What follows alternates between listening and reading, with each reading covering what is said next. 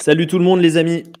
On continue les, les pre-draft talk. Que doivent faire les équipes situées dans le top 10, top 14, euh, allez, euh, de, la, loterie de la prochaine draft, prochaine draft le 23 juin. Euh, on parle des Kings. Peut-être la clé, peut-être la clé de cette draft. dans cette émission, on parle des Kings. Et comme d'habitude, dans les pre-draft talk, on a un invité média, on a un invité fan et on a un un connaisseur, un expert, Hugues, je te présente comme ça. Euh, un gars qui a regardé beaucoup de matchs cette année, en tout cas. Ça va, Hugues? T'es en forme? Moi, tranquille. Tranquille, tranquille, tranquille. Content d'être là. Du côté des fans, Olive, qui représente le, compte Twitter Kings France, euh, qui est habitué depuis très longtemps à consulter les pages d'envergure, il me semble. Olive, salut. Euh, c'est tout à fait exact. salut à tous, merci pour l'invitation. plaisir d'être là, on va discuter de tout ça. Mais effectivement, on, on taffe euh, les, les, les, prospects d'envergure et vos articles depuis de nombreuses années maintenant. Bah malheureusement, malheureusement, généralement, on n'est pas content de nous voir, on n'est pas content d'aller. Vous faites du bon travail, mais euh, si on pouvait se passer de vous un peu des fois. C'est ça. Et côté, euh, et côté média, nous avons Simon. Ça va, Simon? Ça va et vous? Ça va et toi? Bah, bah Côté média, côté Côté fan quand même un Côté fan aussi, bien sûr. je, ne sais pas comment me présenter, tu vois. Tu as toutes les casquettes là ce soir. C'est vrai que je suis jugé parti, on va dire, mais euh, on va bien se marrer aussi, quoi. On va bien se marrer aussi. C'est ça, c'est possible parce que les...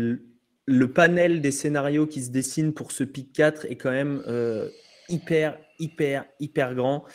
Alors, comme d'habitude, on va fonctionner quand même en plusieurs parties. On va essayer de structurer notre, notre pensée pour euh, aller tout doucement vers que doivent faire les Kings, qui drafter ou qui ne pas drafter ou qui trader.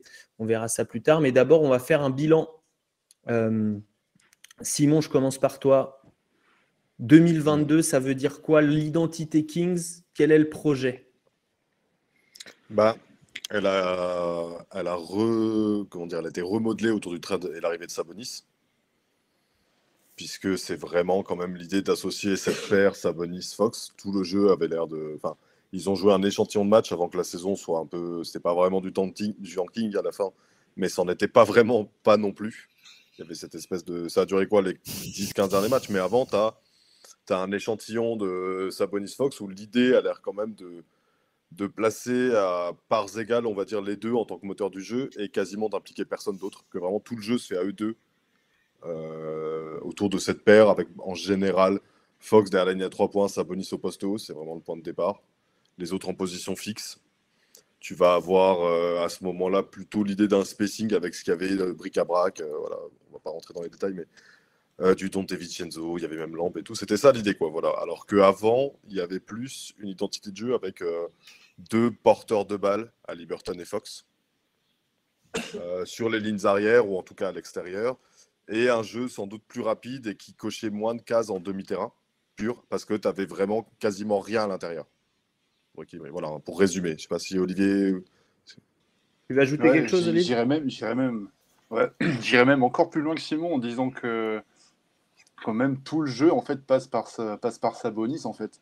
même si on a, un, comme tu le dis, un, un axe Fox Sabonis aujourd'hui autour duquel le jeu est centré, en fait, on, voit que Sabonis en fait est vraiment le point de fixation en attaque. C'est souvent lui, des fois, enfin, il monte même la balle, que ce soit en transition ou même surface de, surface de jeu posée. Euh, ça passe évidemment par lui poste haut, poste bas. Il est capable de faire des passes, de faire des, end-off euh, en, poste haut, etc. Donc j'ai l'impression vraiment qu'il y a eu, euh, il y a eu c'est vrai, cette volonté de l'intégrer vraiment directement dans le jeu, profiter de ses qualités. Euh, comme a dit Simon, c'était ni vraiment du tanking, ni vraiment du, win cette fin de saison. C'était un peu bizarre. J'ai l'impression que c'était plus du, une espèce de, version bêta test pour voir si, Fox Sabonis ça fonctionnait. Bon, ça fonctionne, mais voilà, il va falloir euh, ensuite bien l'entourer. quelles sont les, ambitions assumées pour la saison à venir? Est-ce qu'il y en a déjà euh, qui sont sortis par voie de presse ou bruit, par rumeur?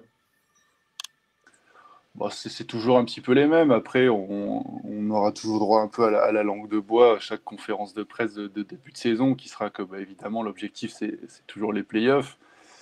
Euh, d'autant plus maintenant qu'on a pété le, record euh, all-time en NBA. Donc là, voilà, j'ai l'impression qu'il y a vraiment une volonté de la franchise d'arrêter de, se ridiculiser, d'aller de l'avant, de, construire quelque chose de solide et de, gagner. Donc ouais, bah, évidemment, le, projet, c'est minimum, minimum play-in, j'ai envie de te dire, voire play-off, parce que si tu arrives à construire quelque chose de correct autour de Fox et Sabonis, tu peux quand même euh, sans prétendre tout de suite à de très hauts, très hauts résultats, tu peux prétendre à être quand même une équipe compétitive à l'Ouest. Salut à tout le monde dans le chat. Envoyez vos, questions euh, si vous en avez. J'essaye de les retenir un petit peu. On les prendra un petit peu au fil, euh, au fil de l'eau euh, au, cours, au cours de ce live. Simon, tu voulais ajouter quelque chose? Non, c'est l'objectif, c'est le play-in effectivement. Et j'ajouterais, c'est aussi d'avoir une structure d'équipe qui, on va dire, même si elle rate de peu le play-in ou voilà, à qui tu as envie de donner une deuxième chance, un cycle, on va dire quelque chose sur lequel tu peux dire pendant 2-3 ans, on a un noyau qui normalement devrait atteindre les playoffs. Je pense, tu serais, je pense que tu es d'accord avec ça. C'est le play-in l'an prochain et être playoffable à 2-3 ans. Et ça, on va le voir, ça va, ça va quand même déjà fortement influencer ce qu'ils vont faire la draft. Parce que euh, c'est pas du long terme, tu peux te permettre un peu du moyen terme.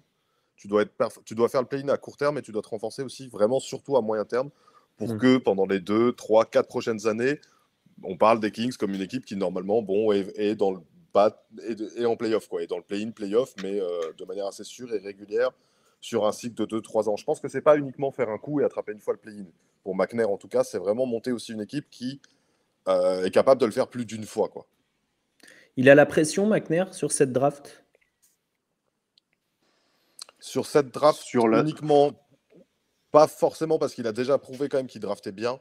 Donc il a peut-être un joker sur la draft. Par contre, sur l'été et sur l'équipe qui doit se pointer à la rentrée, là, il a la pression, je pense. Mais je pense que c'est pas uniquement sur la draft.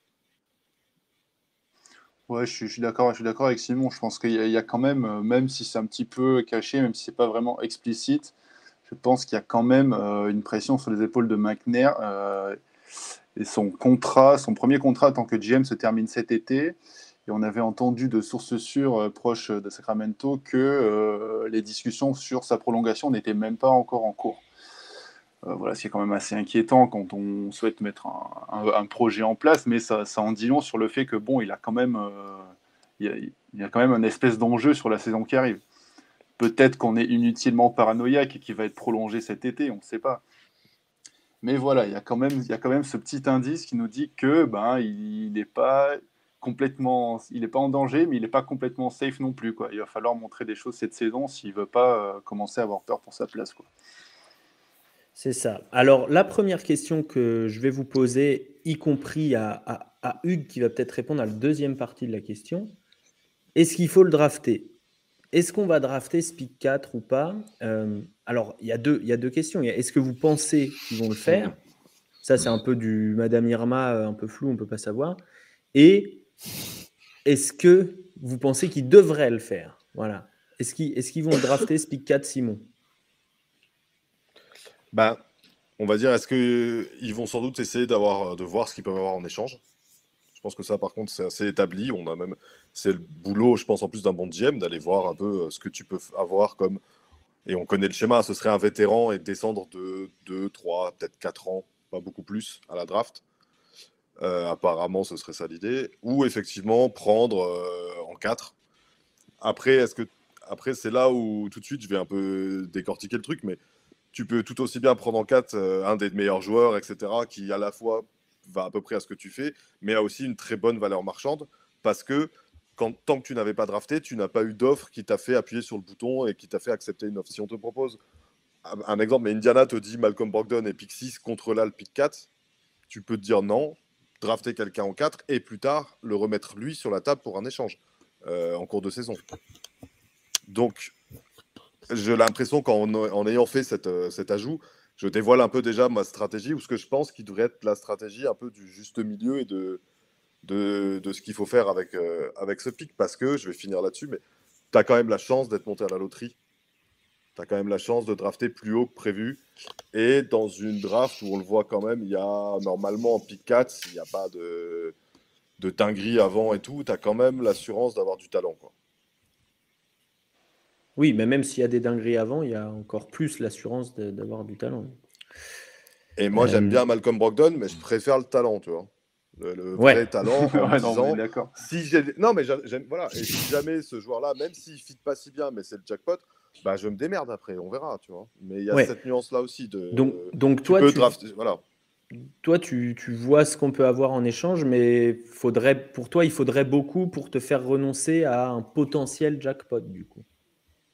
Si c'est je- ça je disons que je vois ce qu'il y a à faire en échange ouais c'est ça c'est tout à fait ça Je- c'est même encore plus simple je vois je, je vois ce que j'ai en échange mais je garde en tête que je peux tout à fait faire un échange avec le joueur que je vais drafter plus tard en le mettant dans des super con- pour bonnes conditions pour qu'il brille parce que je sais que c'est un talent et, et je l'échange ou je fais un autre échange à- à- à- à- dans mon effectif quoi. Je suis Olive, pas obligé de drafter le soir de la draft.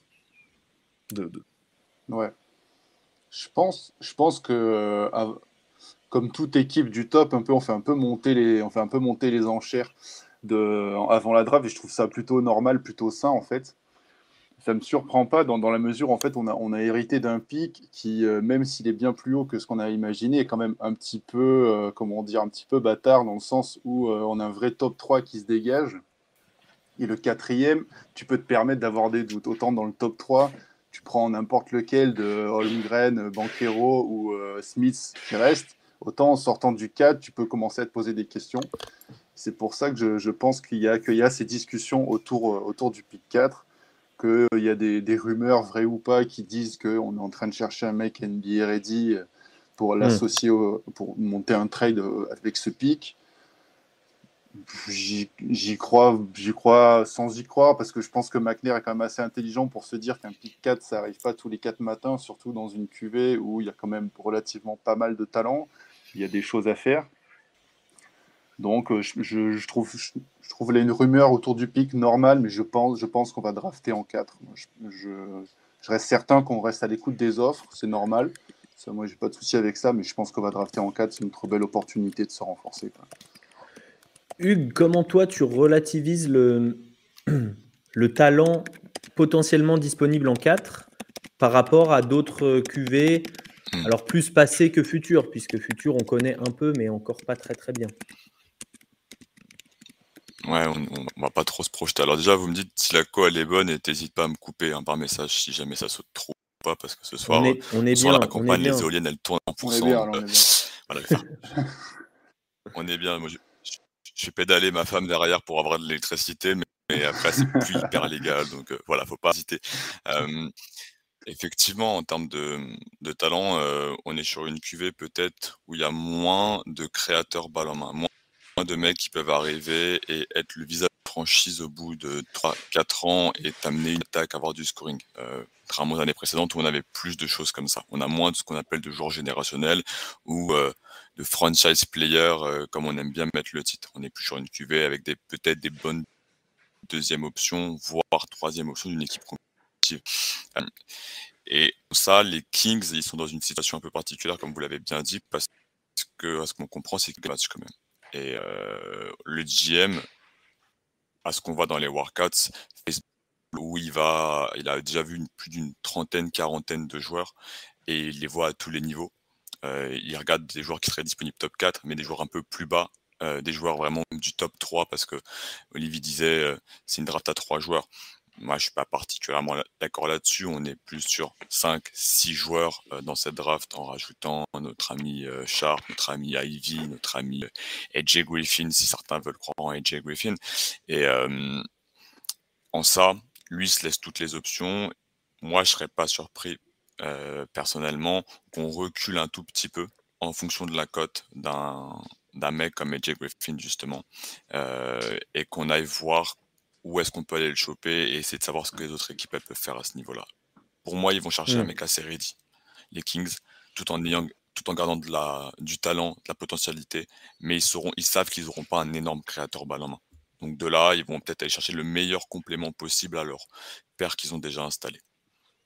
C'est intéressant parce que c'est on pas pas du tout ce qu'on dit euh, euh, Simon et Olive parce que dans, en filigrane Mm. dans ce qui transparaissait c'était plus si on peut avoir Jaden Ivey ou Shaden Sharp, c'est-à-dire potentiellement des joueurs qui vont quand même porter le ballon, qui vont avoir besoin du ballon pour briller, Ouais. euh, bah on va les prendre. Simon, c'était ce que c'est- c'est- c'était un petit peu Mm. ce que tu pensais quand tu parlais de potentiel jackpot. Bah, c'est ça. tout ça. ouais, le point de flexion, en fait, il est sur, en gros, tu ne, tu ne drafts pas donc, euh, dans la stratégie de Hugues, tu ne drafts pas en 4, tu choisis tout de suite d'aller chercher, j'imagine en 6 ou en 7, un truc comme ça, Griffin, et tu grattes un joueur, donc soit de. Si on rentre dans Indiana ou Portland. Indiana, ou Portland. Euh, est-ce qu'en 5 avec ces 3, ça vaudrait le coup? Bon, voilà, tu grattes ça. Et je comprends, et c'est tout à fait logique, parce que d'un point de vue, euh, comment dire, c'est même le plus intelligent, parce que effectivement, le but, c'est de se renforcer à court terme euh, et de prendre un joueur performant le plus rapidement. Mais moi, je trouve qu'assez vite, hmm. peut-être que je me trompe, hein, mais parce que je suis pas assez convaincu par Griffin, par exemple, ou par les draftés. C'est des bons joueurs qui vont être performants tout de suite, mais je me dis que drafter, par exemple, Sharp ou Ivy, le faire briller euh, tout en normalement gagnant quelques matchs quand même, il va. C'est pas, c'est pas Griffin ou ça. Je pense que tu seras d'accord. C'est pas la différence entre Griffin et Sharp tout de suite en NBA ou Ivy qui va influencer sur 15 victoires, quoi. Enfin, sur. Euh, je pense pas. Et tu peux, comme ça, assez vite monter un trade d'ici février, où peut-être tu peux avoir un meilleur joueur que Griffin, ou que le vétéran que tu allais gratter à Indiana ou Portland, grâce au talent de Sharp ou Ivy. J'ai l'impression que c'est possible. Voilà. Moi, j'ai l'impression quand même que Ivy et Sharp sont des. Griffin, ça va mm. être. C'est pas que c'est un role player non plus, hein, pas du tout, mais euh, il n'a pas ce truc euh, électrisant, il n'a pas ce truc qui fait un peu vendre aussi, qui, qui des highlights, etc. Et, tout. et j'ai l'impression quand même qu'Ivy ou Sharp sont des joueurs plus sexy en fait fondamentalement et pourront te permettre rapidement de monter un trade où tu auras ce 3, 4 meilleur et performant en cours de saison que Edgy Griffin, que Keegan Murray, que, euh, voilà, que ces profils déliés qui sont les plus hauts dans les boards de tout le monde. Euh, Hugues, lesquels parmi tous ceux qu'on a cités, avant qu'on commence un petit peu à rentrer dans les noms, lesquels ont, workout? Tu as dit, euh, dit que tu avais étudié les workouts des Kings parmi le haut de tableau. Hein. je ne te demande pas euh, si Gabriele procède à, à, workout avec les Kings. alors là, j'ai pas mal de, de sauts. Encore une fois, je suis désolé, hein, c'est ce soir. Le premier qui est sorti, c'est Jay Griffin. Le premier qui est sorti. C'est pour ça que j'en ai parlé là, c'est que c'est le premier qui a été interviewé en même temps que Sharp. Euh, ils, ont, ils ont eu des sessions individuelles. Encore une fois, on sait que McNair, il aime bien les satellites. Bien connaître. Je te coupe, mon Hugues. Hugues, je te coupe. Je te coupe le sifflet, on t'entend euh, plus. On pense l'année dernière, il aurait pris un mec Hugues. connu. Ouais, vas-y. Ça coupe. Je te, je te, coupe, je te coupe. Ouais, je te coupe. On n'a pas compris tout à fait ce que tu avais dit. Euh, essaye de, essaye d'appeler, euh, tu vois, le, le, réseau, euh, t'appelles Free, tu dis voilà, j'ai un, podcast, c'est important. J'ai un live. Euh, Olive, toi, parmi les prospects, toi, parmi les bruits qui ressortent de Sacramento, les workouts qui ont été faits, les interviews, etc., quel est le, prospect qui a le plus de, buzz en mode les Kings l'aiment bien, quoi? Alors, je, vais, dire malheureusement, mais ce n'est pas exactement le sens de mon propos, c'est Keegan Murray, en fait. Dès l'annonce du pick 4, partout sur le Kings Twitter, tu entendais des bienvenus Keegan Murray, machin. Donc voilà, j'avais l'impression que les, Américains sont vraiment très à fond sur, sur ce joueur, ce que, ce que je peux comprendre dans un sens, puisque c'est quand même un très bon joueur euh, qui a notamment porté son équipe cette année. Mais, euh, mais voilà, j'ai l'impression que lui, c'est un joueur qui a la cote. Ensuite, en y réfléchissant un peu, j'ai l'impression que ça, mentionnait du Sharp, du Ivy, mais c'est pas allé beaucoup plus loin. J'ai l'impression que les, gens se projettent plus sur on va drafter en 4 et on regarde quel est le meilleur talent, euh, quel est le meilleur talent disponible. Ce qui, ressort des, workouts, c'est qu'on a interviewé tous ces mecs-là, en fait, pour compléter ce que disait Hugues, parce que je sais pas si tout le monde a, bien entendu. Du coup, de, tête, on a évidemment vu ouais, Griffin, on a vu Murray, on a vu Sharp, on a vu Ivy euh, parmi, les, parmi les têtes d'affiche. Donc voilà, y a, ça aussi, ça montre qu'on se laisse un peu toutes les, toutes les portes ouvertes. Et, et aucun du, voilà, du, soi-disant top 3 euh, de, des euh, bah, Smith, alors, Smith Bankero et, et J'ai pas, pas vu passer la news, ou alors peut-être qu'ils ont refusé les workouts ou, quoi que ce soit en sachant ça, mais, mais j'ai pas vu, pas vu rien non plus, ce sens. J'ai un, un, vague doute. Il n'y a pas eu Mathurin? J'ai un doute, mais ah, non. c'est possible. Moi, je l'ai dans ce euh, range-là, mais après, c'est peut-être un peu haut pour. Euh, mais... J'ai un vague doute, mais je n'arrive pas, pas à retrouver. C'est possible. possible. On a vu beaucoup de monde dans le range aussi de, voilà, de la loterie. Euh, après, voilà, je te, je te, sors les noms qui me venaient de tête pour, le, pour le top 5, là, voilà, c'est un peu, un peu tout ce qui a été vu. Voilà. Alors, Hugues est de retour, normalement avec une bonne connexion. Ah, bon, j'espère, j'espère. J'ai donné des coups de fouet à gauche à droite, après je fais de mon mieux. Hugues, on parle. Euh, alors, Olive nous disait bah, Keegan Murray, c'était le oh. premier nom qui était ressorti. Non, mais attends, arrête de faire nom comme ça. Je te demande déjà de me présenter le joueur pour les personnes qui ne le connaissent pas ou qui n'en ont vu que des caricatures en, peu de caractères sur Twitter. Vas-y. Ouais, Keegan Murray, c'est un, un ailier qui a joué à Iowa dans la Big Ten, euh, qui est une des plus grosses conférences, hein, où il y a Michigan, Michigan State, Ohio State, donc vraiment une, grosse fac.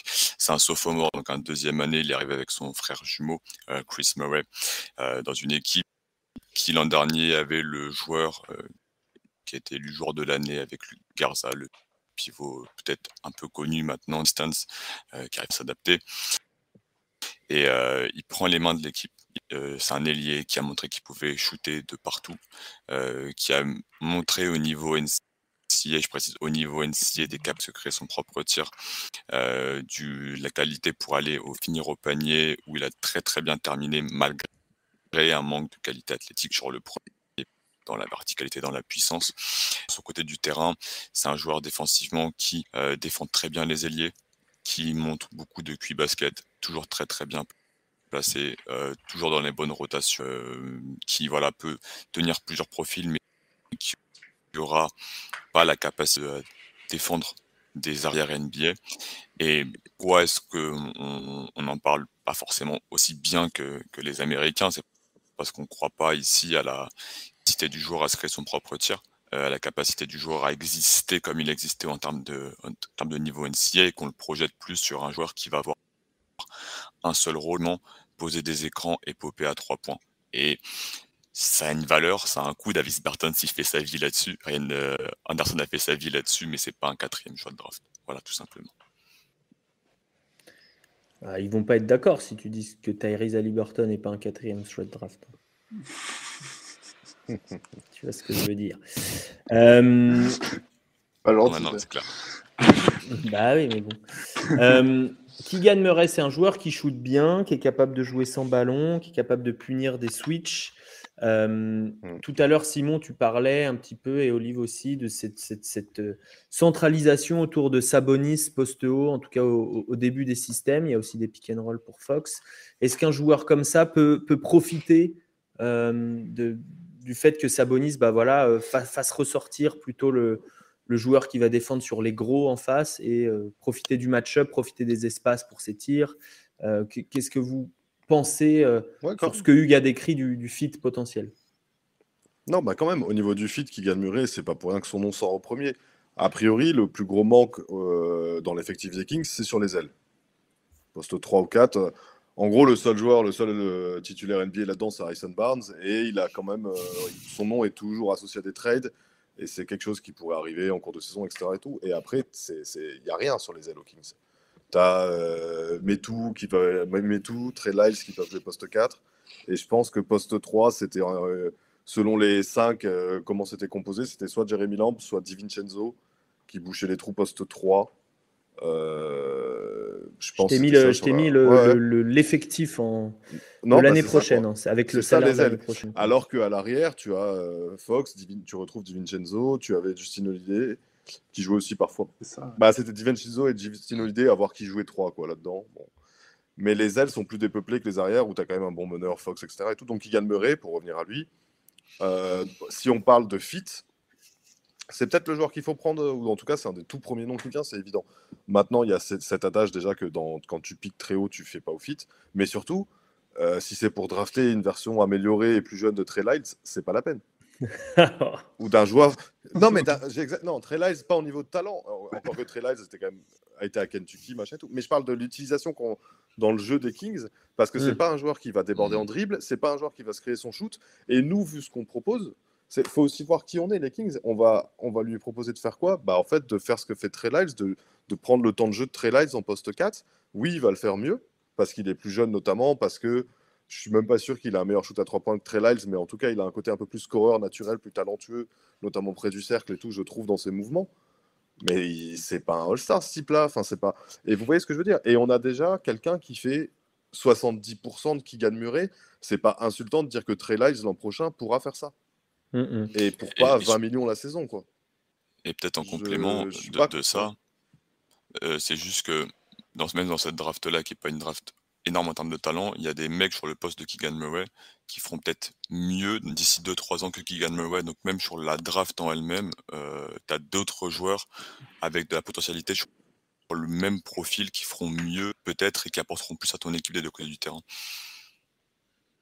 Tout à fait, il a déjà 22 ans. Il va Euh, les son- avoir euh, très bientôt. ouais. Il va les avoir très bientôt, donc son, son- sa marge de développement est plus fine et il y a moins de développement dans ce joueur normalement que, par exemple, j'ai l'impression que tu pensais à lui, Hugues, mais quelqu'un comme Griffin, par exemple. Alors pour moi, c'est pas le même poste. Pour moi, c'est pas le même poste. Harrison. Ouais, alors, par contre, Rich, euh, Rich Tyson en 4, c'est. Ça me paraît compliqué quand t'es les Kings parce que. Mais pour moi, c'est c'est- la, c'est la même comparaison. Pour moi, euh, ils sont dans le même, à peu près dans le tiers, même ils Ok. sont plus haut, mais euh, me- ouais. Ouais. Ouais, Eason, Soran, Run, Kendall Brown, on est sur des Ouais. profils un peu similaires, et quasiment tous devant qui gagnent Murray, ces mecs-là. Ah, quand même. ouais. Après, Hugues Bah, est un des plus peut. pessimistes. peut- Non, mais c'est vrai. si on regarde le, le- le big board euh, envergure, Hugues est quand même euh, un des plus pessimistes Mmh, non, sur la cote de, de Keegan Murray, euh, quand même bien devant Manu qui est à 27e. Mais, euh, mais voilà, on l'a tous entre 10 et 20, mais personne l'a dans le top 10. quoi. Bah, non, mais. enfin, Voilà, je sais pas, c'est- moi je me on est rappelle. d'accord des- que c'est un joueur efficace. euh, ça, qui, qui va, qui va apporter de suite. Moi, ce qui me gêne juste avec le, le fait que le nom de Keegan Murray ressort tout de suite en 4, c'est qu'on on donne l'impression qu'on est une équipe qui n'a pas d'ambition. Vraiment, c'est, comme, on l'a dit, comme on l'a dit, c'est un bon joueur et tout, il n'y a pas de problème. Il va apporter probablement dans une, dans une équipe. euh, voilà, il va, il va faire son, il va faire son taf, mais c'est juste d'a- d'aller chercher des joueurs avec des, des hauts planchers et des bas plafonds, tu vois. c'est- en, en 4, un mec qui a presque 22 ans, voilà, qui dans le développement sera probablement, le, probablement atteint dans, dans ses premières années. Voilà, c'est juste, moi, ce que je reproche à la franchise et aux, fans de manière plus générale aussi, c'est de ne pas vous penser un peu plus, euh, de pas penser, euh, de pas voir un peu la big picture et de se dire, voilà, on essaie de, de- de prendre un mec, on, est encore patient, est-ce qu'on on a attendu euh, 16 ans, est-ce qu'on peut attendre peut-être deux ans de plus que développer un mec qui aura trois fois plus de talent que gagne Murray dans deux ans? Voilà, c'est juste cette, cette façon de penser qui, à chaque draft, c'est ça en fait, à chaque draft, euh, c'est les mêmes, le profil de joueurs qui sortent. C'est Hmm. des joueurs euh, très, assez vieux, des rookies euh, développés et tout. Voilà. Donc, moi, David Mitchell l'année sur, dernière. sur la vision. Voilà, par exemple. Ouais. Qui, qui s'avère être si, un de bon les. Mais, mais voilà, pardon, pardon, Simon, je te, je te coupe. Mais voilà, c'est c'est juste enfin, Devion Mitchell qui s'avère être un bon pick, qui gagnerait, qui serait également un bon pick si on le prenait. C'est juste que je trouve ça pas très ambitieux. C'est voilà, tu, tu contentes ta zone, ta zone de confort, tu dis ok, le joueur est safe, je sais qu'il va m'apporter ça, mais tu, tu vois pas plus loin. Quoi. Mais Simon, dans ce que tu disais tout à l'heure sur euh, voilà, euh, est-ce qu'on va pas prendre un mec qui va avoir de la valeur rapidement pour pouvoir en tirer Mhm. quelque chose? Qui gagnerait, il peut rentrer quand même. Pour moi, qui gagnerait s'il est s'il est drafté dans une équipe où il a un vrai rôle, c'est un vrai favori au Rookie of the Year. Euh, côté production, Bah ouais, etc. mais- C'est un late bloomer, il va encore progresser. Il a progressé encore pendant la saison, même s'il a, il a déjà 22 ans. Mais je pense qu'au Kings, euh, il sera trop limité dans son utilisation. quoi. Ouais. Avec cette domination de Sabonis qui a déjà besoin de la balle, plus de Fox qui va tourner autour, plus quand même un tout petit peu. On va voir si Divienzo va être signé et tout, mais il y a des joueurs, il y a des joueurs qui vont aussi. Être... Il va être là-dedans, il va être vraiment dans les, dans les joueurs euh, autour de Fox et Sabonis. Et je suis pas sûr que ce soit un environnement pour le faire briller, pour en faire un candidat rookie de l'année et, euh, et avoir de la, quelque chose de très conséquent en échange. Par contre, Keegan Murray, si les Kings le veulent vraiment, euh, pourquoi pas aller trade down pour lui, tu vois? Aller discuter avec Indiana, et... parce que je pense qu'en 6, tu l'as toujours. hein. Ou- oui, en Parce tout cas, il n'a pas eu de, de- de buzz à Détroit. Non, mais après, Ouais, c'est pas sûr. Si tu l'as plus, si tu l'as plus, tu as quand même gratté un vétéran ou quelque chose, et tu as toujours, du coup, bah, Griffin, ou etc. Tu as quand même toujours un ailier qui fit Et euh, là, personne viendra te dire fallait prendre du talent et tout parce que tu as fait ton mmh. move, tu as sécurisé ça. Est-ce que, bon, bah, avec, je sais pas moi, Jeremy Grant, si c'était 3, avec Malcolm Brogdon, ça on a vu des noms passer, si c'est Indiana, je sais plus qui c'était pour Portland, qui était dans les trucs potentiels. Josh, Hart, non Un truc comme ça Josh Hart. ils, ils, vont peut-être signer Joe, Ingles aussi. Bon, bah, ça veut dire, si on concrétise tout ça, ça veut dire que les Kings trade down, draft euh, Griffin ou Keegan Murray en 7 et ramassent Josh Hart. Bah, franchement, je, préfère prendre. Je, me dis que si c'est pour faire ça, je garde euh, mon pick 4, je prends Sharp ou Ivy. Je joue. Euh, le deuxième 5, c'est tous les ballons au rookie, avec en gros David Mitchell en développement. je m'en fous, c'est mon deuxième 5 je peaufine mon truc, euh, je vais chercher un ailier, ça on verra plus tard éventuellement à la free agency. De toute façon, mon rookie va pas m'aider autour de l'axe Fox, Sabonis, etc. Par contre, le deuxième 5, c'est pour lui, quoi. Il brille et tout.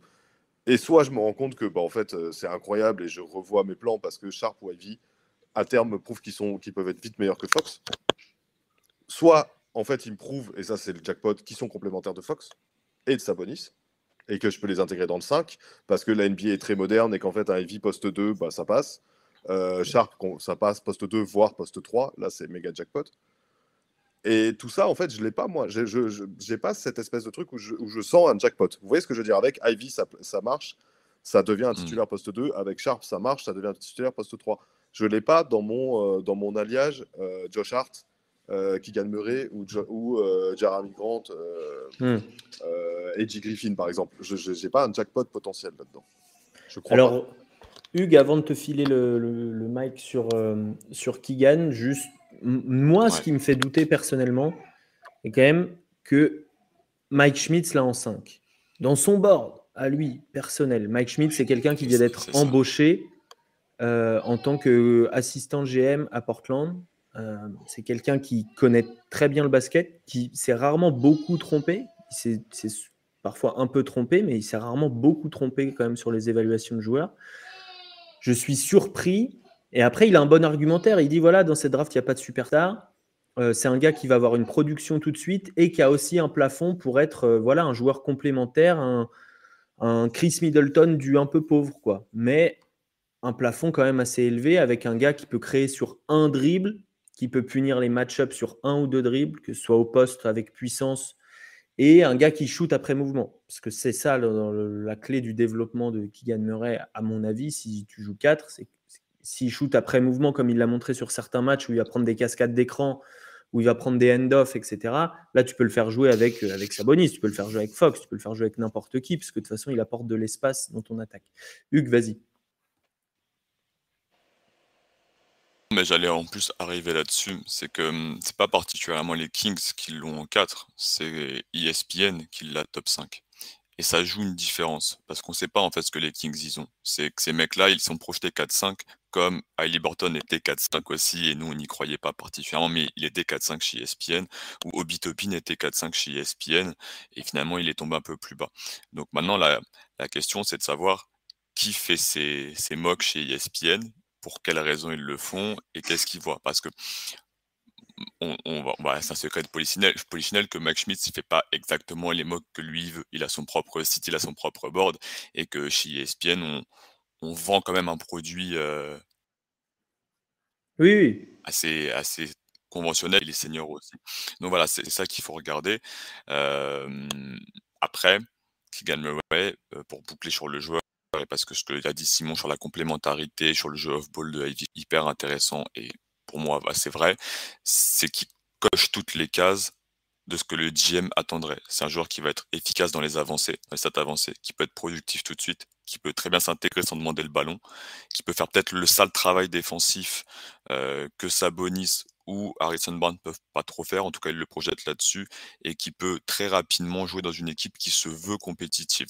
Donc là-dessus, il coche des cases. Maintenant, je suis plus en tant que membre envergure logique de on prend Ivy, on prend Sharp, ou un joueur avec un peu plus de potentiel, comme je l'ai dit, parce que j'en ai plein devant qui gagne ouais. Mais c'est ce qui font qu'on peut le projeter peut-être top 5 chez ESPN ou d'autres grosses mocks par rapport à la tendance américaine. Olive, qui tu préfères, toi Ouais, juste. Vas-y, vas-y, finis. Et après, je, te demande qui tu. Bah, vas-y, non, mais si tu voulais rajouter un truc. Une petite question pour terminer, euh, ouais, pour terminer sur Keegan Murray. Parce que j'entends Hugues, parler du coup de sa défense. J'ai une question sur qu'est-ce que ce qu'on pense de ce que vous pensez en fait de la défense de Keegan Murray. ce que j'ai lu, mm. sans être sans, avoir vraiment très approfondi, c'est qu'il manquait de, mobilité latérale et que sur mm. des séquences défensives, défendre sur des ailiers, ça pouvait lui poser problème. Qu'il était un bon défenseur en second rideau notamment, qu'un un plutôt bon contreur, mais que voilà sur euh, sur sa mobilité, c'était pas encore ça. Est-ce que vous confirmez euh, ces analyses-là? Alex, tu es plus chaud que moi, donc vas-y peut-être. Euh, moi, je le trouve discipliné. Je le trouve intelligent sur ses placements. Euh, je trouve qu'il a une, vraie lecture euh, loin du ballon. D'ailleurs, il, est, c'est pour ça qu'il est bon dans les stats avancées. C'est parce qu'il a des, que ce soit au niveau des steals, que ce soit au niveau des blocs, il, il crée des événements défensifs au sein d'une défense. Ce qui est, on peut quand même le souligner, très rare pour un joueur qui avait sa charge offensive euh, au niveau NCA. Généralement, ils ont un peu tendance à se reposer en défense. Il était vraiment présent en défense. Il était capable de prendre le meilleur scoreur intérieur adverse, enfin 3, 4, 5, on va dire. Euh, évidemment, euh, il ne défend pas sur des, sur des petits. évidemment, qui, qui, qui défend Enfin, en poste 4 de cette draft, peut-être Tari Eason défend sur des petits. Euh, mais sinon, sinon il n'y a personne. Enfin, faut être réaliste. Là, on est en train de regarder les playoffs. Évidemment, c'est le, haut du panier, mais, mais avoir la latéralité pour tenir en un contre un un gars comme, comme Stephen Curry, enfin comme la crème de la crème là, bah, ça n'existe pas à la draft et c'est normal. Et c'est pour ça que moi, je préfère un joueur intelligent et qui va. Je suis assez sûr que j'achète sa défense collective et la manière dont il s'intègre dans un effectif et un système défensif plus ou moins complexe. On n'a pas parlé de la défense, comment ça fonctionnait des Kings, mais euh, tu pourras m'en parler, Olive, après. Ça fonctionne pas. ça fonctionne pas. c'est pour ça que c'est pour ça que je te pose la question. En fait, après, on recherche pas. Qu'est-ce qui manque Qu'est-ce qui manque à cette défense alors pour toi? Bah, il, manque, euh, il manque des mecs qui ont envie de défendre en fait, tout simplement on, l'a vu un petit peu, euh, on a vu, on a eu ce vent de fraîcheur un peu avec euh, Devion Mitchell cette année, qui vraiment mm. a fait des, dingueries en défense, a prouvé qu'il était, euh, arrêtez-moi si je dis une énormité, mais déjà parmi les meilleurs guard défenseurs de NBA, tout simplement en fait. et il est fan de Baylor, c'est pour ça il fait le fanfaron. Ah, d'accord. et, et, ouais, du coup, voilà, c'est, le problème qu'il y a, c'est que Fox, ben, il porte déjà beaucoup en attaque, du coup, la défense, ça passe, ça passe au second plan. Sabonis, euh, il, fait un peu les efforts, mais bon, on voit qu'il vraiment, il manque, euh, un peu comme son père, il manque un peu de la, mobilité qu'il faut pour, euh, pour aller défendre correctement et tout. Voilà, même s'il y a une envie de défendre, il faut arriver à instaurer une défense collective avec des mecs qui ont envie de, qui ont envie de défendre en fait. Et des gars qui seront capables de, s'intégrer dans une, dans une défense collective. C'est un peu aussi, euh, on a un indice avec l'arrivée de Mike Brown, qui est quand même reconnu comme un spécialiste défensif. Donc voilà, je pense qu'il y a quand même cette volonté de monter McNair, de voilà, maintenant j'ai l'impression qu'il en a assez vu, qu'il dit bon voilà c'est bon, ça suffit qu'on se foute de la gueule des Kings parce qu'on défend pas, maintenant on va essayer de faire quelque chose on pourra lui reprocher que ça n'avait pas marché, on ne pourra pas lui reprocher de ne pas avoir essayé. En tout cas, voilà, il faut, il, faut, un joueur, en tout cas, qui, qui arrive un minimum à, produire en défense. Quoi. Olive, euh, Jaden Ivy ou Shaden Sharp ah là là, c'est pas facile parce que comme j'ai dit, sur, comme j'ai dit, c'est toi, toi qui fais le programme. T'es chez, toi ici. C'est toi qui fais le programme. On parle de qui tu veux. j'ai au début, dès que dès qu'on avait Picard qui est sorti, été beaucoup plus sur Shadon Sharp. Aujourd'hui, je m'oriente un peu sur Jaden Ivy. Je sais pas, j'ai une petite hype Jaden Ivy en ce moment. Euh, voilà, j'échange avec pas mal de monde sur Twitter qui est beaucoup plus expert que moi en matière de draft. Moi, je suis un, un expert draft highlights YouTube, donc euh, voilà. Et, également en lisant quelques articles par-ci par-là, mais j'ai quand même l'impression que euh, tu tu peux, en prenant Jaden Ivy, faire quelque chose en le mettant à côté de Fox, faire un, un backcourt vraiment supersonique, un truc sympa. Euh, après, mon, ma seule question, c'est euh, dans cette attaque, on a, on va besoin désespérément de shooters. Pour étirer le jeu, parce que tu as besoin pour d'étirer le jeu autour de Sabonis, autour de Fox, pour leur libérer de l'espace dessous. Est-ce que, euh, enfin, lequel des deux correspond plus à un profil potentiellement, en tout cas, de shooter, euh, voilà. Alors, c'est une très bonne question. On n'aime pas parler fit, etc., mais voilà, c'est un peu les besoins de, de l'attaque aujourd'hui. C'est une très bonne question, Hugues. Euh, parle-moi déjà du shooting, Jaden Ivy.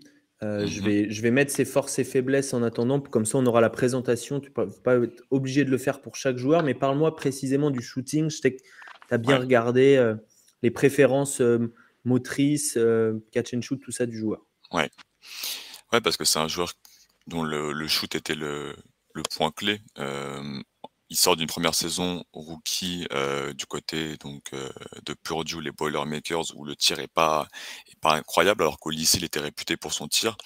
On le voit au championnat U19, capable de mettre des cartons mais de façon assez régulière, donc on se pose vraiment la question. Et cette année, dans, le tir, on voit un mec qui sur le lancer franc a des difficultés. On voit un mec qui dans le catch and shoot est vraiment excellent avec un gros volume. Et en fait, quand on regarde un petit peu en détail, on voit que c'est un joueur qui euh, adore sortir des écrans. C'est un mec qui le fait très très bien, qui se rééquilibre très rapidement dans l'axe du panier, euh, qui est très à l'aise du coup pour déclencher catch and shoot, qui peut finir fin de chaîne, mais qui peut finir, comme je le dis, dans des systèmes. Les mains, elles sont prêtes, le repositionnement est intelligent. Il voit que tu as ton coéquipier, on va dire la Fox, euh, qui part en drive dans l'axe du panier et ben lui, il va prendre la ligne de passe la plus intéressante, donc revenir à 45 degrés. Euh, par contre, c'est un shooter qui montre des difficultés dans la création d'espace, donc dans tout ce qui est le pull-up, euh, et qui a des difficultés sur le tir euh, à l'arrêt, soit avec bah, justement poser des dribbles, soit au lancer franc. Donc là-dessus, il va y avoir du, du travail à faire. Maintenant, côté Sacramento, tu as deux créateurs balle en main, Fox et Sabonis, qui orientent beaucoup le jeu, tu peux avoir un jeu avec Ivy qui court de partout, par ses qualités athlétiques qui peut cuter, sortir, tirer et être à l'aise là-dessus. Et dans une seconde unit, pourquoi pas, comme le disait Simon, tu lui donnes le ballon parce que c'est un très bon driver, tu, développes son pull-up game au fur et à mesure et tu as Davian Mitchell à côté pour un peu sécuriser le truc parce que Davian Mitchell était quand même un très bon créateur euh, niveau NCA Baylor. Donc euh, pour moi, là-dessus, au niveau du tir et de la compatibilité du développement, ça marche très très bien. Alors nous avons les, nous sommes internationaux comme vous le savez, envergure. Donc le scouting report est écrit en anglais puisque c'est notre québécois Ben qui s'en est chargé et il met le shooting en vert comme vous le voyez, shooting upside dans les points forts de Jaden Ivy. Euh, évidemment, ces points forts, ces points forts euh, qui sautent aux yeux, c'est euh, bah, ses capacités athlétiques. Il va très vite, que ce soit nord-sud, est-ouest. Euh, même vers le haut, il est plutôt, il est plutôt assez mmh. rapide. Euh, et voilà, les descend à travailler le handle. Euh, Hugues aurait donc rajouté la, création pour soi. Ben l'a mis un petit peu, mais la création pour soi, c'est donc ce mid-range, ce, shoot en sortie de dream. Et en point faible, il met effectivement note floor générale, ce que, ce que moi j'avais appelé, quand, je, quand on avait fait notre premier, notre premier big board, euh, pour l'instant, je trouve qu'il n'a pas toutes les vitesses de jeu. Il sait jouer vite, mm. il sait jouer très vite, il sait peut-être pas jouer euh, moyen vite, lentement. Euh, Simon, mm. je te voyais beaucoup hocher la tête. J'ai l'impression que l'idée te plaît. Alors, l'idée me plaît. le profil, comment dire? En fait, ce qui, qui, permettrait donc de drafter un mec comme Ivy en 4, c'est de retomber euh, sur un modèle où tu as de nouveau ce truc à trois têtes, trois arrières, qu'on avait au, moment de Mitchell à Liberton Fox. Et on a vu, c'était soi-disant au niveau du fit et tout compliqué, que ça marchait quand même pas mal et que ça permettait à Liberton de briller. Ce qu'on a remarqué aussi, c'est que Fox était quand même meilleur une fois qu'Aliberton est parti. Ça, c'est en gros hein, pour aller vite, mais voilà. Mais que les trois fonctionnaient bien et que collectivement, l'équipe avait sans doute un plafond là-dessus sur une arrière assez élevé. Euh, franchement, Ivy n'est pas du tout le même profil qu'Aliberton, mais pourrait retrouver, on va dire, dans l'utilisation, le temps de jeu, etc. C'est là où, euh, et Hugues le disait, le, schéma de jeu, Aliberton avait commencé sur le banc et euh, au fur et à mesure avait vite fait son trou en montrant que le fit, on s'en fout, il méritait de jouer et de finir les matchs et d'être dans le 5, etc. Et tout. Maintenant, il y a quand même quelque chose qui me gêne profondément avec Ivy, et c'est pas de sa faute. C'est juste que il est très redondant avec Fox et Mitchell. très très redondant, je trouve, dans le sens où c'est pas un.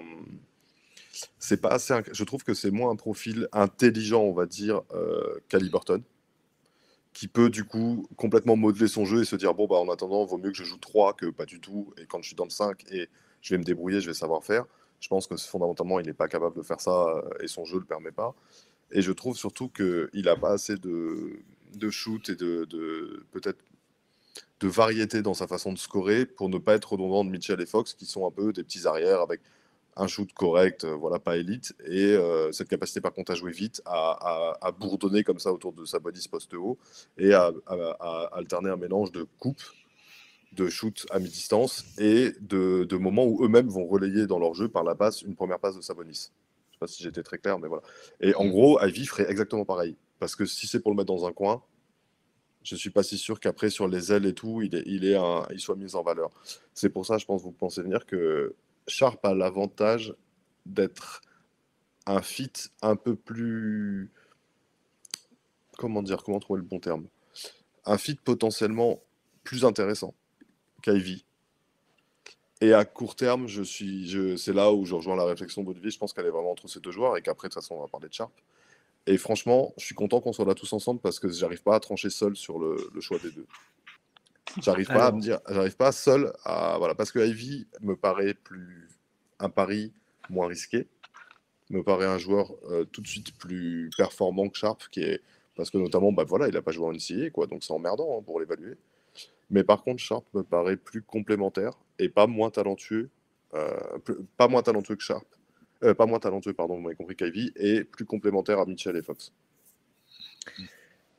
Il y a cette question de la complémentarité et donc la question de la valeur de ton effectif qui rentre en, ligne de compte. Euh, si effectivement, comme tu le dis, et euh, on va commencer par ça, Hugues, mais est-ce que effectivement il est redondant avec Fox et Mitchell par rapport à ce qu'on connaît de ces joueurs, par rapport au système pour les optimiser? Et ensuite, Olive, est-ce que c'est pas risqué de drafter ce joueur si Hugues nous dit qu'il est redondant euh, Est-ce que c'est pas risqué par rapport à la valeur de Diaron Fox, qui aujourd'hui a une vraie valeur de trade, de qui tu vas pouvoir éventuellement euh, tirer de la valeur si, euh, si tu as envie de construire autour de quelqu'un d'autre? Est-ce que ce c'est pas risqué? D'abord, d'abord Hugues sur la redondance entre Jaden Ivy et Diaron Fox. Tu as deux mecs qui vont très vite c'est vrai. Euh, je pense que Jason Ivey a plus de valeur loin du ballon parce qu'il a plus souvent joué loin du ballon et que lui, ça va pas le gêner de le faire. Il l'a fait, euh, avec Purdue, il l'a fait Team USA. Il a un encadrement, euh, familial. La maman est coach, anciennement coach NBA, puis maintenant, assistant de coach NBA, maintenant coach NCAA, qui va le remettre dans le droit chemin, qui va lui dire: «Tu fermes ta bouche et tu fais ce qu'il faut faire» pour développer. de ça, par rapport à son style de jeu, il est conscient de ses faiblesses. Il est très clair, il n'a pas peur de dire là-dessus, je suis pas bon. Là, où vont souvent revenir en interview sur leurs points forts en disant ouais, mais je fais très très bien ça, t'as vu. Il dit mon flotteur, mon mi-distance, mon création individuelle pour, pour marquer des points et faire jouer les autres, c'est suffisant. Je dois vite bosser là-dessus pour être un créateur balle en main NBA. Donc je pense que il n'y a pas une redondance en première année parce qu'il va très vite comprendre comment il peut jouer et que à terme, si les Kings cherchent un autre porteur de balle, un autre créateur, il sait ce qu'il doit faire pour le devenir. Olive, toi, tu es optimiste sur l'avenir de Fox de toute façon avec Sacramento ou ça va un petit peu dépendre de ce qui se passe pendant cette saison, celle d'après quoi? Bah oui, oui, je, suis optimiste dans le sens où ça a quand même été, euh, le message a été très clair que voilà, aujourd'hui, euh, tu as deux mecs intouchables à Sacramento, c'est Fox et Sabonis, tout le reste autour, voilà, tu éventuellement, éventuellement Devion Mitchell, on peut, on peut en discuter, mais voilà, Fox et Sabonis aujourd'hui, c'est les clés de voûte, c'est autour de ce autour de quoi tu construis ton jeu, comme l'a dit, Simon en début d'émission, voilà, on essaie de, construire quelque chose autour d'eux. Euh, si demain tu remets en cause la place de Fox dans le projet, ça va commencer à être, euh, ça va commencer à être compliqué. Ça veut dire que tu repars un peu de, zéro, entre guillemets, que tu entames quelque chose de nouveau. Moi, je pense que, que Fox, il a, il a le niveau pour être au centre, euh, associé avec Sabonis, il a le niveau pour être au centre de ce projet et qu'on se construise autour de lui. Euh, maintenant, je pense pas que, que l'arrivée d'un rookie euh, menacera sa place euh, dans l'immédiat. Je pense que c'est quand même un joueur qui est, qui est relativement ancré. si je dis pas de, bêtises, il a à peine commencé son contrat de 5 ans, là, donc il va lui rester 4, il a, il a encore 4 ans de, il a encore 4 ans de contrat. Il aura tout le temps de penser à la fin de ces 4 ans s'il en a marre d'être là, s'il veut jouer quelque chose de plus compétitif ailleurs. Mais je pense que euh, je pense qu'aujourd'hui, on, on, va faire en sorte de le retenir le, le, plus possible. Donc, il faut quand même drafter quelqu'un qui, bah, qui ne marche pas forcément sur ses plates-bandes. Oui, c'est ça, c'est l'idée. Mais euh, après, on a, vu que ça fait, pas, ça fait pas peur à McNair de drafter euh, tout le temps sur les mêmes postes. Il a drafté deux années de suite euh, sur les postes meneur arrière. Donc, lui, voilà, il n'y a pas de mais voilà, toujours en cherchant une espèce, une espèce de complémentarité. Après, si, je ne sais pas si, ce qu'il en pense, mais si aujourd'hui il voit en, en Jaden Ivy, si demain on voit que Jaden Ivy est drafté, c'est que McNair pense qu'il est complémentaire avec Fox. C'est pas qu'il mm. pense qu'à terme il peut le remplacer. Tu vois, moi je pense, je pense que McNair réfléchit comme ça aujourd'hui. Je pense que, que Fox, et voilà, comme je l'ai dit tout à l'heure, c'est sa pierre angulaire avec sa bonus. Si tu draftes un gars, c'est que tu penses que ça va marcher à côté de Fox. Simon, sur le, sur le côté euh, euh, psychologie de, cette équipe des Kings, quel profil il manque? Parce que Jaden Ivey, c'est un, un, profil très intelligent, capable de, voilà, de, s'adapter, qui vient du monde pro, mmh. etc. Euh, on a l'impression que bah, ces dernières années, on a surtout drafté des, des, gars un peu sûrs, avec un bon caractère et tout, des, des gars un peu gentils. Mmh. quoi. Peut-être pas D'Aaron Fox, mais c'était avant McNair. Mmh. Qu'est-ce que tu penses qui quel, genre de caractère irait bien? Est-ce qu'il faut un leader à cette équipe? Est-ce qu'il faut un super second couteau? Qu'est-ce qu'il faut? Ben, Ça dépend en fait. Comment dire Il y a... Ta question sous-entend une autre question, hein, pardon de commencer comme ça, mais est-ce que ce joueur, c'est celui que tu vas drafter ou est-ce que c'est à terme, tu as un plan de. Tu, vises un autre joueur et tu vises un échange, etc. Parce que tu, tu trouves que ton vrai noyau, Sabonis et Fox, n'ont peut-être pas le temps non plus pour être cette équipe qui a un cycle de 2-3 ans de pour aller au playoff, d'attendre qu'un gamin de 18 ans euh, deviennent All-Star. Et je pense que, et c'est pour ça que c'est très compliqué le cas des Kings, qu'on ne sait pas exactement quel est le plan de McNair, s'il en a un d'ailleurs et tout. Mais, et c'est pour ça que dès le début aussi, on savait que les Kings, ça allait être intéressant. Il est quasiment emmerdé d'être monté à la loterie parce que sinon, il draftait 7 euh, qui Murray ou un ailier qui était le fit, Pépère, et voilà. Et là, en fait, il a une espèce d'opportunité où il doit se démerder pour faire le bon choix. Soit euh, tout de suite parce qu'il fait le jackpot avec la loterie. Euh, Jaden Ivy est vraiment un espèce de Donovan Mitchell et en fait ça clique. Je vais rentrer un peu dans des comparaisons pas forcément hasardeuses, mais j'essaie d'aller mmh. vite et de schématiser. Hein. Mais donc un, arrière petit, tonique, scoreur, etc. Euh, qui se donne de ouf, qui a une super mentalité, qui effectivement, c'est hyper important, je trouve quand même de préciser, dans un encadrement. Donc papa, maman, sport, le, le sport pour de haut niveau, c'est leur quotidien. quoi. C'est pas juste en plus, comme c'est leur quotidien. Donc le gamin grandit là-dedans et tout. J'imagine qu'effectivement, il est conditionné pour pas faire chier s'il joue pas euh, exactement comme il veut, enfin, ce genre de truc. Parfait. Maintenant, euh, pour en revenir à ta question plus simplement et tout, c'est quand même, euh, effectivement, McNair a prouvé, je m'appuie sur ce que disait Olivier, que drafter, ça paraît logique de drafter Ivy, puisqu'il a déjà drafté David Mitchell et Ali Burton. Si on remonte même, c'est pas lui, mais il y a quand même le spectre de la draft de Doncic. On se rappelle qu'en plus, cette espèce de truc, on prend pas Doncic parce que c'est redondant dans l'utilisation, hein, pas dans le profil, mais c'est redondant de Fox. Euh, je pense pas que Jason Ivy va devenir Doncic, sinon on arrête tout. Le merci pour, merci pour tout pour cette, euh, ce bon moment passé ensemble et on a effectivement tiré le gros lot. Hein. Et, euh, et, tout ce qui s'est passé avec Doncic sera oublié.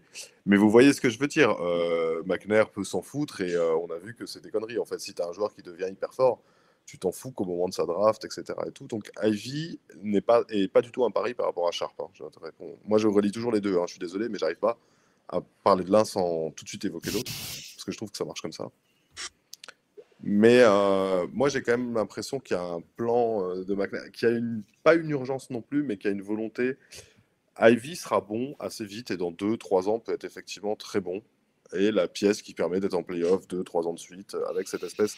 On aurait donc un noyau Fox, Ivy, Davion Mitchell, Sabonis, et éventuellement là-dedans un ailier qui s'est développé.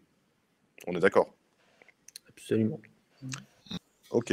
Bah, moi, c'est un plan, ça me paraît pas mal, mais je pense qu'il y a un plan peut-être plus rapide et plus stable où euh, c'est Sharp le pic Et soit Sharp devient lui-même une espèce de sous-Paul George, mais euh, à 19, 20 ans, 21 ans, en sixième homme, et t'aide quand même à, dans ton objectif d'accrocher les playoffs, soit tu arrives à monter assez vite là sur le potentiel de Sharp en l'accrochant à Harrison Barnes, euh, à un autre pic, etc. Et tu vas chercher ton ailier, euh, créateur, défensif, etc. Ton vrai free andy, quasi borderline star. Et tu as ton espèce de truc, Sabonis, Fox, je sais pas qui où là, il n'y a vraiment aucune discussion. Tu es, euh, tout le temps en playoff, 7-8e. Voilà, va laisser poser si les trois-là jouent des matchs et ne se blessent pas.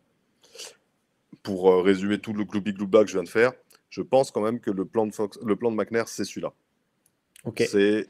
Euh, c'est cool la redondance parce qu'on oublie un truc. Ali Burton, il l'a pris en 12 parce que c'était une évidence, c'était le meilleur joueur dispo je suis pas sûr que sinon il aurait peut-être drafté au fit un ailier, etc. Et tout. Je suis pas sûr qu'il y a quand même des trucs comme ça. Et moi, je pense, voilà, pour finir le. Mais peut-être qu'il y aura une évidence. Peut-être que pour lui, Jaden Ivy, ce sera l'évidence en 4 et mm. qu'il l'avait en 1 de son board. Je pense surtout que ça va être Ivy si on finit cette réflexion un peu commune. Et comme ça, moi, je pourrais rendre la parole. Parce que Sharp, c'est hyper risqué. Si Sharp avait joué des matchs NCAA, patati patata, je pense qu'il prendrait Sharp, ne serait-ce que pour un simple truc, c'est il est un peu plus grand, il est un peu plus long, il peut mieux défendre les postes extérieurs, et il peut peut-être jouer 3, et voilà, et on serait pas là à déblatérer pendant, longtemps en fait. Mais c'est Sharp, c'est hyper risqué, je trouve. Et je suis pas sûr que McNair ait, envie de prendre un risque comme ça parce qu'il peut le payer très cher. Quoi. Si Sharp, c'est Marshall Brooks, au bout de deux mois, il, est dehors. parlons, parlons de Shaden Sharp. Euh, avant ça, un petit message pour euh, vous remercier de votre activité dans le chat.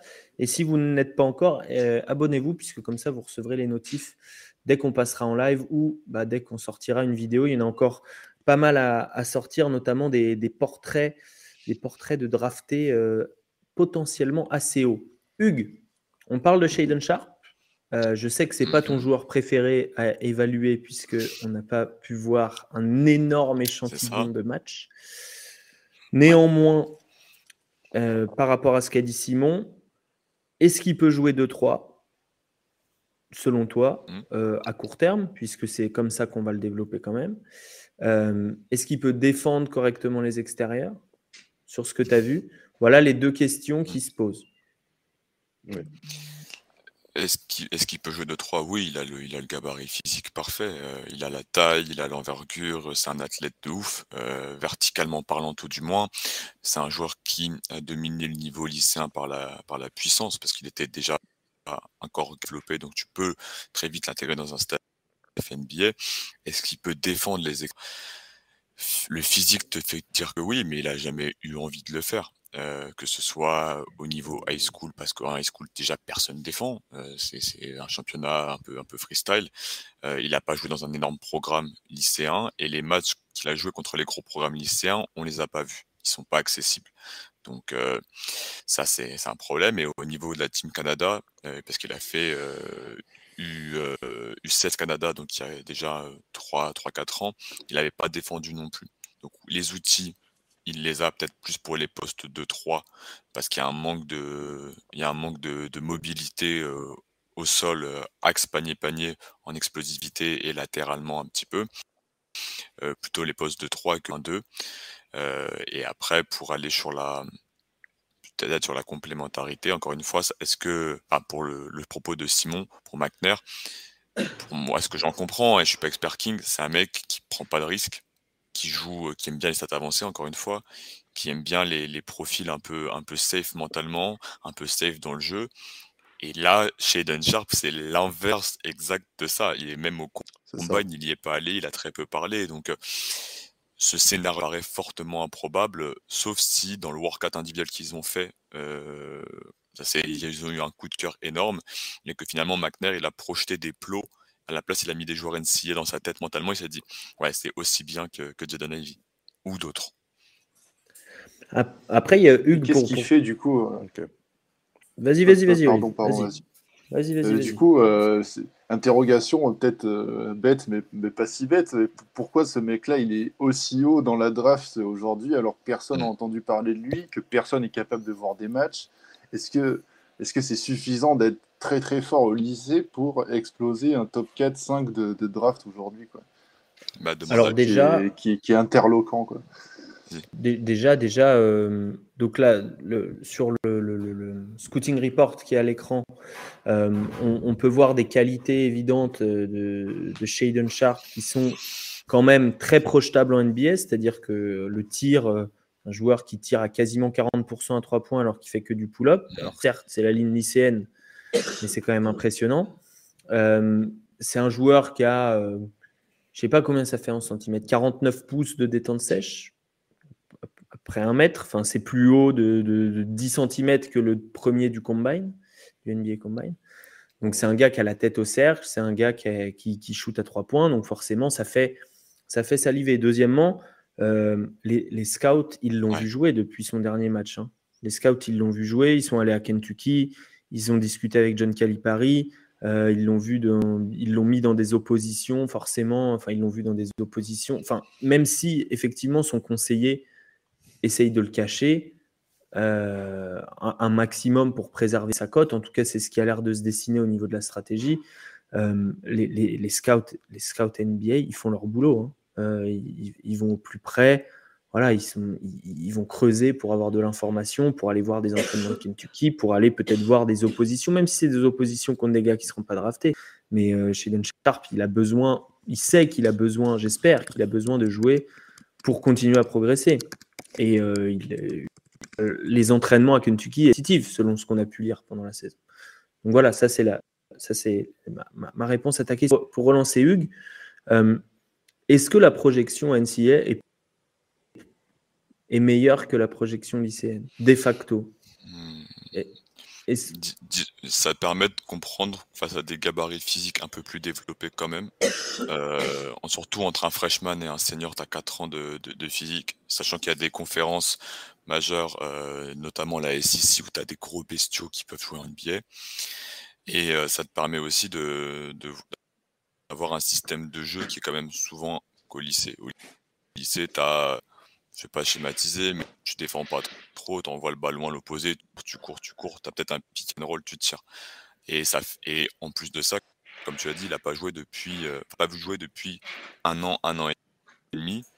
il se passe énormément de choses en un an, un an et demi. Ça peut être euh, un facteur. Non, neuf mois. Euh, de octobre, il fait son dernier match. Ouais, lycée, ouais, ouais. du côté de, j'ai plus, AZ Compass, non, je dis n'importe euh, est-ce que vous avez d'autres questions euh, Ouais, Dream City, Christian, je sais jamais les noms des lycées. Il euh, faudrait Alan ou Manu pour, pour nous éclairer. Simon, Simon, Olive, vous avez des, vous avez des questions sur Shadon Est-ce que vous avez d'autres interrogations sur son éventuel fit ou sur la, question principale, effectivement, Simon, tu le soulignais, c'est celle du risque. C'est celle du risque. Et, et pour, pour moi, c'est encore plus risqué. Et pardon, c'est pas pour tracher les Kings, mais ils n'ont pas un historique de développement des joueurs extraordinaire. Les joueurs qui réussissent chez les Kings, c'est les joueurs qui sont déjà prêts, quoi. C'est ça. J'allais, j'allais, comment dire, on peut résumer ça. C'est pas pour les Kings, euh, Sharp. C'est un joueur, euh, malheureusement, hein, parce que je pense qu'il a, il a un talent fou, euh, même si voilà, il n'a pas joué en NCA, mais il y a quand même quelque chose qui, qui, fait, qui fait un peu tilter au niveau de la, faculté, de la facilité de, de, de ce mec-là. Parce qu'il faut aller voir, effectivement, on peut pas voir de match NCA de Sharp et de, pour cause, mais on peut voir des matchs au lycée d'autres mecs. Et du coup, moi, je l'ai fait parce que sinon, bah, la question, elle est simple. Et comment on peut imaginer euh, Sharp euh, en NCA et tout? Bah, C'est dur à dire. Il n'a pas joué. Euh, à qui on le comparerait et tout, on ne sait pas. Mais on peut du coup voir des mecs qui ont fait qu'un an de fac ou deux, mais au même âge. Et je vous jure, je l'ai fait un peu hein, pour des profils de swingmen, on va dire, ces dernières années. Bah, en fait, tu te rends compte que Sharp, ouais, c'est un délire quand même athlétiquement parlant, hein, je parle juste de, mais enfin la facilité, la gestuelle et tout, de, il a quelque chose qui est de l'ordre des talents vraiment vraiment supérieurs, juste au niveau quand tu le regardes à l'œil, quoi. Là, on parle pas des stats avancées, tout ça et tout, mais je vous jure, je pense que je vous vois aussi, je vous vois hocher de la tête, pardon. Quand on voit des images de Sharp, euh, moi, ça me fait penser, on va dire, hein, c'est pas loin de ce qu'on disait, la hype, rappelez-vous, quand il, parce qu'il avait joué à Kentucky, de Wiggins, par exemple. Il est plus petit, un peu Sharp, mais en termes de détente, de trucs, de, de, de euh, Kansas, pardon. Et euh, tu regardes, par exemple, je trouve, hein, dans ces, sur ces dix dernières années, ça, c'est du niveau quasiment de Wiggins au, même âge, quoi. Mm. En termes de fric athlétique, quoi. Et de facilité pour un mec qui va jouer en gros 2, 3 en NBA. voilà. Mais c'est pas pour les Kings parce que c'est trop risqué. C'est un mec qui doit se développer au show, qui va, qui va sans doute prendre des années. En plus, je suis pas si sûr, comme il est, il n'est pas immense, hein, c'est pas Paul George non plus, on est en taille et tout. Euh, la différence entre lui et Ivy, même en termes de gabarit et tout, est pas assez, je trouve, monstrueuse. C'est pas un ailier euh, avec une potentialité de, jouer intérieur, euh, Sharp. C'est un 2-3. Mm, non. voilà, c'est pas, ou peut-être éventuellement un peu des minutes en 4 et tout, mais je veux dire, c'est là où, en fait, fondamentalement, si Ivy prend un peu de muscle, tout ça et tout, vu le gabarit que c'est, bon, bah, ce sera à peu près les mêmes postes, en fait. Enfin, il y aura sur beaucoup de leur temps de jeu, ça remplira les mêmes occupations de poste 2, voire hmm. poste 3 selon les match-ups et tout. Ouais, ouais. Je pense qu'on est d'accord. Et, euh, Ivy apporte quand... voilà, et Ivy apporte quand même vachement de garanties. Et Ivy empêche pas, là je, je, je, spoil un peu ma propre stratégie, mais le, ce truc que à terme, il te permet d'ici même dès février de dire bah voilà, en fait, euh, lui ou Mitchell, par exemple, si Ivy est vraiment très fort et que tu l'estimes en fait meilleur que Mitchell, tu les, tu les, tu juxtaposes ça à Harrison Barnes, etc. Et, tout, et là, tu commences à avoir un truc, tu peux faire un vrai trade. Euh, c'est hyper rare. Hein. Je ne sais pas si c'est dans l'histoire récente un rookie euh, qui drafté au bout de six bah, mois. Euh. À Liberton en deuxième année par les Kings, tu vois. Ouais. Non, mais cette année, l'été prochain, voire l'année d'après, tu peux être. Bon, là, Barnes aura peut-être plus trop de valeur, mais tu as une pièce, vraiment un asset. Et ça, McNair, on ne sait pas exactement ce qu'il draft et tout, parce que voilà. Mais on sait, on l'a vu, s'il estime qu'il peut avoir un All-Star pour un rookie, alors que toute la tuitosphère adore mais que lui dit ouais mais je m'en fous, c'est pas sa body, c'est pas 20-10 euh, tous les soirs, je le fais le trade. Il l'a fait. Vous êtes d'accord? Enfin, donc je me dis que s'il faut s'il faut transformer Ivy en euh, autoporteur et plein de pics parce qu'en fait c'est mieux pour les kicks tout de suite et tout son objectif playoff et que sur le moment on va être là genre quoi autoporteur et tout on va mais il le fera. Ça on, McNair s'il estime que hein, vous voyez ce que je... et Ivy ne brise pas sa stratégie par rapport au choix de Sharp tout en étant un truc plus sûr et pour son poste. Et là, tout de suite, cette saison, parce que je pense qu'Ivy, et ça on a l'air d'être tous d'accord, sera immédiatement plus performant, j'en sais rien, mais plus utile en tout cas sur des parcs NBA que Sharp, qui risque d'être vraiment perdu et de vraiment pas comprendre ce qui lui arrive pendant au moins 30, 40 matchs, je pense, hein, le temps qu'il. Parce qu'il a jamais joué en fac. Alors qu'Ivy, je pense que ça va prendre 5 matchs et le mec, on va déjà voir que contre des bons adverses, en fait, sur des séquences, il peut faire la diff. Ça, j'en suis, je pense bah, Jaden Ivy est sophomore euh, et, et, effectivement, il a, il, a, il a plus de matchs compteur et, et en plus, euh, sa maman est coach. pas que, ce qui n'est pas le cas de chez Tu ne penses pas que en espèce de mec qui a la balle pendant des séquences, des fins de deuxième carton, des trucs comme ça, dans des back-to-back à la con où tu joues les Pistons et tout, moi je pense qu'il peut, il peut déjà vite euh, faire du ça. Mais bien sûr, mais en plus, il il faut pas oublier. Ah, si, si. après, je te file la, la, la parole, mais mais il ne faut pas oublier que euh, Jaden Ivey, quand il a la balle, déjà, il n'a pas tant que ça à, Iowa. Et euh, à Purdue, je fais n'importe quoi. Euh, il n'a pas beaucoup d'espace. Enfin, les terrains sont pas sont pas toujours aussi grands qu'en NBA. Euh, pas toujours des shooters. Enfin, il y a même jamais jamais des shooters de, même niveau en NCAA qu'en NBA. Ça n'existe pas. les équipes comme ça. Donc, effectivement, euh, avec de l'espace, avec sa vitesse, même si il n'a pas encore toutes les nuances de, jouer le pick and roll, mettre le mec dans son dos, ensuite réaccélérer, etc.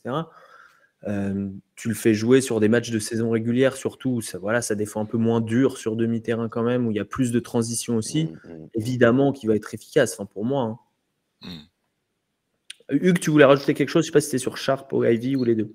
Ouais, c'est sur Sharp dans le contexte. pourquoi est-ce que, parce que les gens me posent beaucoup la question aussi, pourquoi top 5, pourquoi top 5 assuré aussi? C'est parce que chez Don Sharp, c'est peut-être le seul mec, une fois que tu passes en gros Bankero et peut-être Jabari Smith, qui peut prendre le ballon et créer de l'attaque pour lui-même et le faire bien en pull-up. C'est, on est sur une, une draft, comme on l'a dit, où il y a peu de potentialité, il y a peu de joueurs qui pull-up très très bien et qui se créent leur propre tir, ce qui est peut-être le skills le plus cher euh, dans le top 5, top 10 de la draft. Et chez Don Sharp, il peut le faire. Euh, en 2023, il y aurait peut-être plus de mecs et du coup, un gars qui se serait ce profil un peu underground, un peu caché, euh, serait un peu plus dévalorisé. Là, lui, il y, a, la rareté, donc il y a l'excitation, il y a le corps, il y a l'intrigue, et il y a la rareté du, du profil qui font qu'on a tous les ingrédients réunis pour le drafter très, très, très, très haut. Ok. Je reviens juste au kick sur ce truc-là. La capacité de créer son shoot, on va dire, par exemple, moi j'imagine à 5 secondes de la fin d'une possession, un peu à l'arrache dans un truc de contrat. Ivy là aussi ou pas pour toi? Ou euh, par rapport à Sharp là-dessus est vraiment supérieur à Ivy? Il n'a pas peur de les prendre. Il n'a pas peur de les prendre, mais il crée moins d'espace dans le changement de vitesse, step back, side step. Voilà, il, peut te prendre des tirs. Ouais. Euh, il peut amener un pic déclenché derrière, mais il va pas te faire ISO, fixation post haut, jab step, je te déclenche dessus. Ça, il est moins à l'aise là-dessus pour l'instant. En fait, euh, Jaden Ivy, c'est un athlète euh, très horizontal, très, qui, qui, qui, va aller au contact, mais qui va supporter le contact et du coup va, va créer de l'espace grâce à ça. Mais pour se créer son tir, chez Sharp, c'est plus un athlète de, bah, tu en parlais tout à l'heure, mais de, facilité, de fluidité. C'est un joueur, on n'a pas l'impression, mais en fait, il va, on n'a pas l'impression qu'il va vite, mais en fait, il va arriver à freiner très fort, monter sur un seul pas, monter tout gainé, euh, dérouler son tir. Voilà. C'est ça, et il y a un truc qui me, qui me ferait quand même peur à ne pas drafter Sharp, parce qu'on en revient à ça et prendre Ivy, c'est qu'il y a un détail, enfin, pas, c'est pas un détail, mais il y a un, un aspect, pardon, du jeu de Sharp, effectivement, que j'ai l'impression qu'Ivy n'a pas. C'est cette espèce de truc à la, un peu à la Jalen Brand, on va dire. C'est pour ça que je parle aussi de Paul George et tout. Mais ce truc des vrais, vrais swingman à, tout seul, juste d'un coup, par, la, par le côté. Euh, vous savez, l'enchaînement tout simple en fait, mais deux dribbles entre les jambes et un, petit, un petit step, un truc, et voilà, et boum, deux points. Quoi. Une espèce de. Ce truc de joueur de 1 contre 1, en fait, tout simplement, pour le résumer. Hein. Cette espèce d'instinct qu'ont les joueurs de 1 contre 1, euh, de, à la Joe Johnson, enfin tout ce qu'on veut et tout. Vraiment, ce truc qui fait que, ça, on le sait, euh, tu es, en NBA 20 euh, ans quoi, avec cette connerie. Tu vois, ce talent-là pur, parce que ça restera toujours. Tu es un poil plus grand que ton adversaire direct et en deux shoots, tu fais ficelle. Bah, ça... Et Ivy, hmm, en fait, le problème d'Ivy, c'est que je sais pas si on tient potentiellement un espèce de mec à la Dovan Mitchell, où effectivement, malgré le côté petit gabarit et tout, le mec est tellement, on va dire. Euh, le dosage agressivité, euh, intelligence à prendre les, intervalles, tout ça, fait qu'en fait euh, ça score sans aucun problème. Ou si d'un coup ça va être un peu un vrai frein parce que, comment dire, bien sûr on pourra toujours trader soit Fox, soit Mitchell et le garder, soit le trader lui et tout, mais ça va être un autre frein aussi pour les équipes NBA parce que attention en fait, c'est du coup c'est pas Jamorant, il n'est pas assez athlétiquement dominant pour devenir un 25 points par match, un MVP et tout, et d'un coup dès qu'il joue des matchs NBA en fait, son potentiel baisse par rapport au, comment exprimer ça, au fantasme que représente le pick 4 et la possibilité de le drafter. Et là, on en reviendrait, je boucle presque tout le truc, mais avec ce que disait Hugo au début, qu'il faudrait euh, drafter presque maintenant pour dire à une autre équipe, voilà, prenez en fait Ivy avec le pick 4. Vous voyez ce que je veux dire? Qu'Ivy, en, en, comment dire ça, en jouant, on montre que, ok, ça va être un super joueur, mais en fait, ce ne sera pas une star, alors que Sharp peut être un potentiel beaucoup, beaucoup, beaucoup plus long à développer. Mais par contre, dès le début, dès ses premiers dribbles, il y a un espèce de frisson, un peu comme ce qu'avait amené Kobe dès ses premiers dribbles, ou vraiment un truc euh, ultime. quoi. C'est le seul truc qui me ferait, j'allais dire hésiter comme au moment de voter, mais vous savez, de valider le de dire. Et eh, par contre, Sharp, t'as, intérêt à pas devenir le nouveau Kobe parce que sinon, vas-y, euh, on va. Vous voyez ce que je veux dire? Ouais, ouais.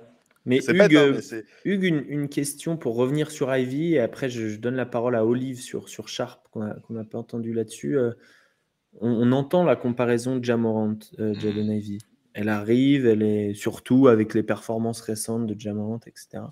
Quelles sont les différences au même niveau de carrière bah, et de projection que tu fais? Les deux, ils ont été sophomores, donc ils vont arriver à peu une billet avec le même âge. Euh, l'écart principal, ben, tu l'as dit euh, tout à l'heure, c'est le changement de vitesse aussi. C'est que Morent, il va très vite, mais il sait se stopper, et du coup, il sait créer son écart. Il avait plus de toucher dans le petit périmètre, il changeait mieux de direction, il avait plus de variations dans ses vitesses. Et deuxièmement, il voyait plus de choses. Euh, moment, on, on voit l'athlète, on voit le mec qui part, qui dunk, mais il y a beaucoup de lectures de passes très compliquées, de, de de manipulation visuelle, vraiment de gestion de l'écran, euh, avec Steven Adams qui lui a libéré beaucoup d'espace, etc., que Ivy, pour l'instant, n'a pas. Donc, et Ivy le dit très très bien, il dit, je regarde Jamoment, mais Jamoment est un mec qui crée mieux de l'écart que moi, qui freine plus, qui voit mieux. Donc moi, c'est ça que je dois bosser. Et c'est vraiment ce qui différencie les deux. Et Jadon Ivy, il, aurait cette palette-là, il aurait ce, ce, ce pull-up, il aurait cette création d'écart, il aurait cette gestion de son tempo on en parlerait comme le premier choix en fait. Et donc c'est ça qui manque actuellement à ce joueur pour être dans la caste de en termes de potentialité. Et certains en parlent comme euh, un premier choix, euh, que ce soit ici en, France ou aux États-Unis. Olive, Euh, Shaden Sharp, je reviens vers, vers, vers lui, enfin vers toi pour lui plutôt. Qu'est-ce que tu en penses sur ce qu'on t'a décrit? Alors on sait que c'est flou, mais sur la potentielle animation offensive et défensive des Kings. comment il s'insère en première année, comment on lui donne du temps de jeu, comment on lui donne des tirs aussi.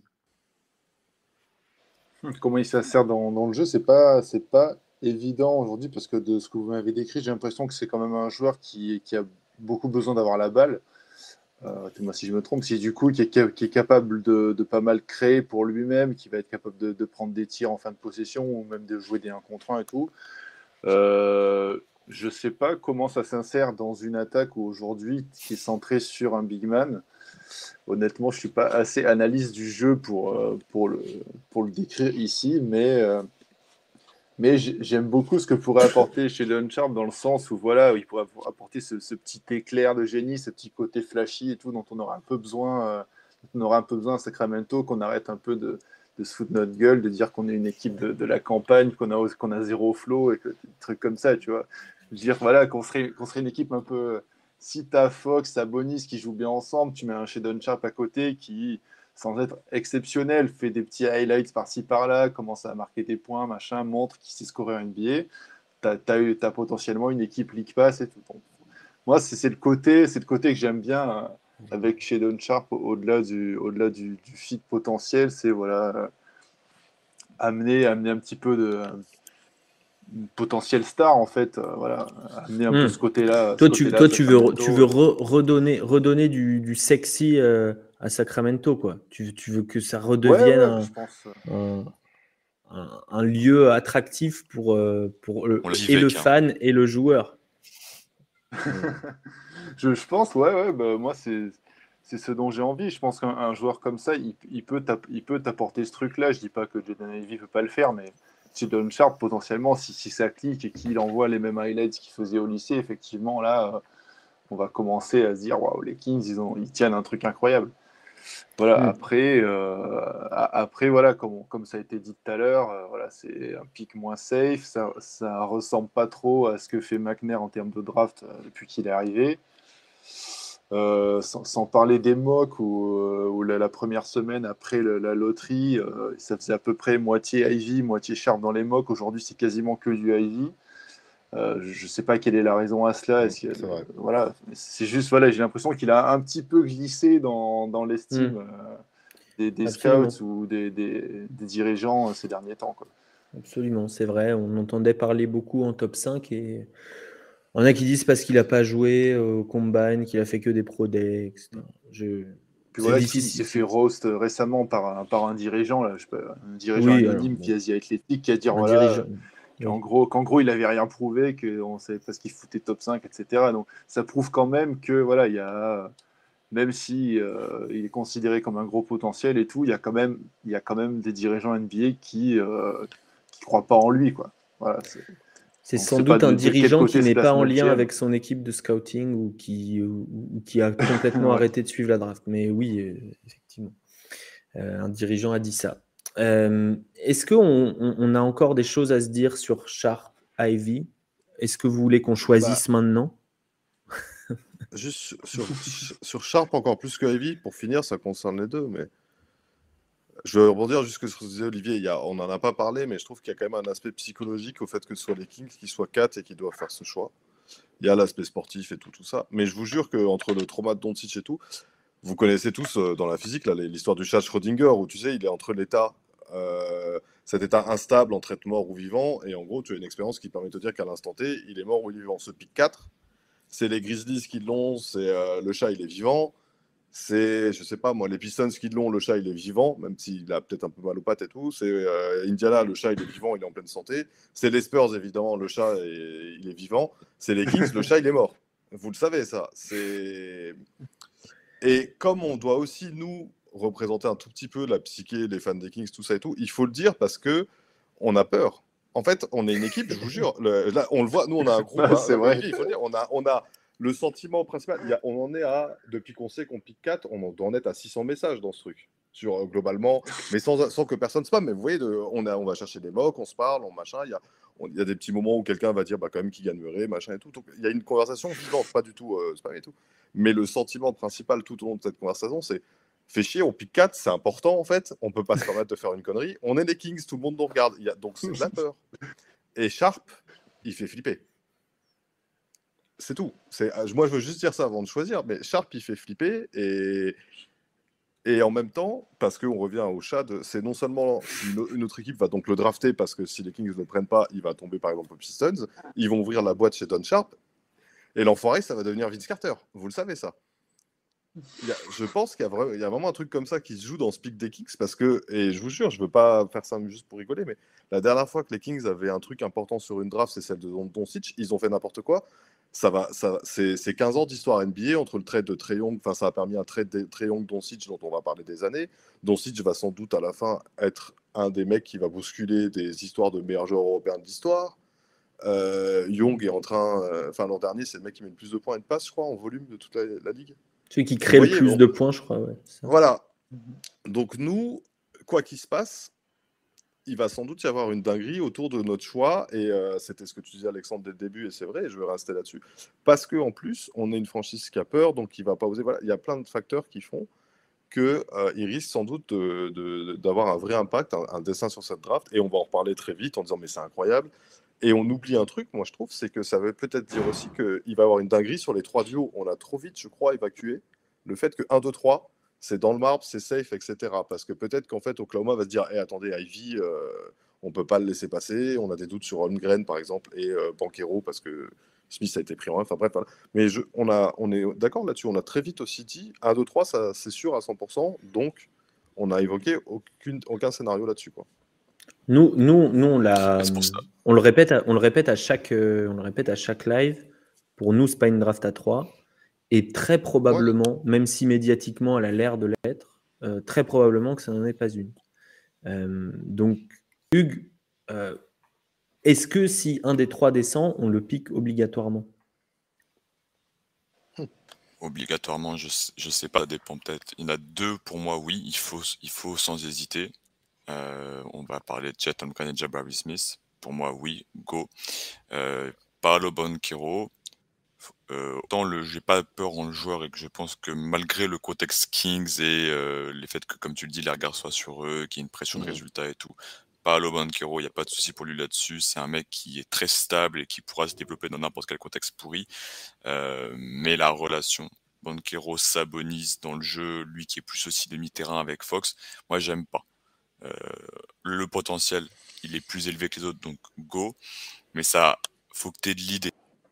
Et donc, il faut que tu aies un coaching staff qui sert et euh, que tu aies un projet comme ça de développement. Donc, Bonquero, c'est pas un choix évident dans, le, dans la logique de jeu. Mais sinon, oui, mmh. les trois, euh, les trois, il faut y aller. Mais si tu as Chet Jabari Smith, go.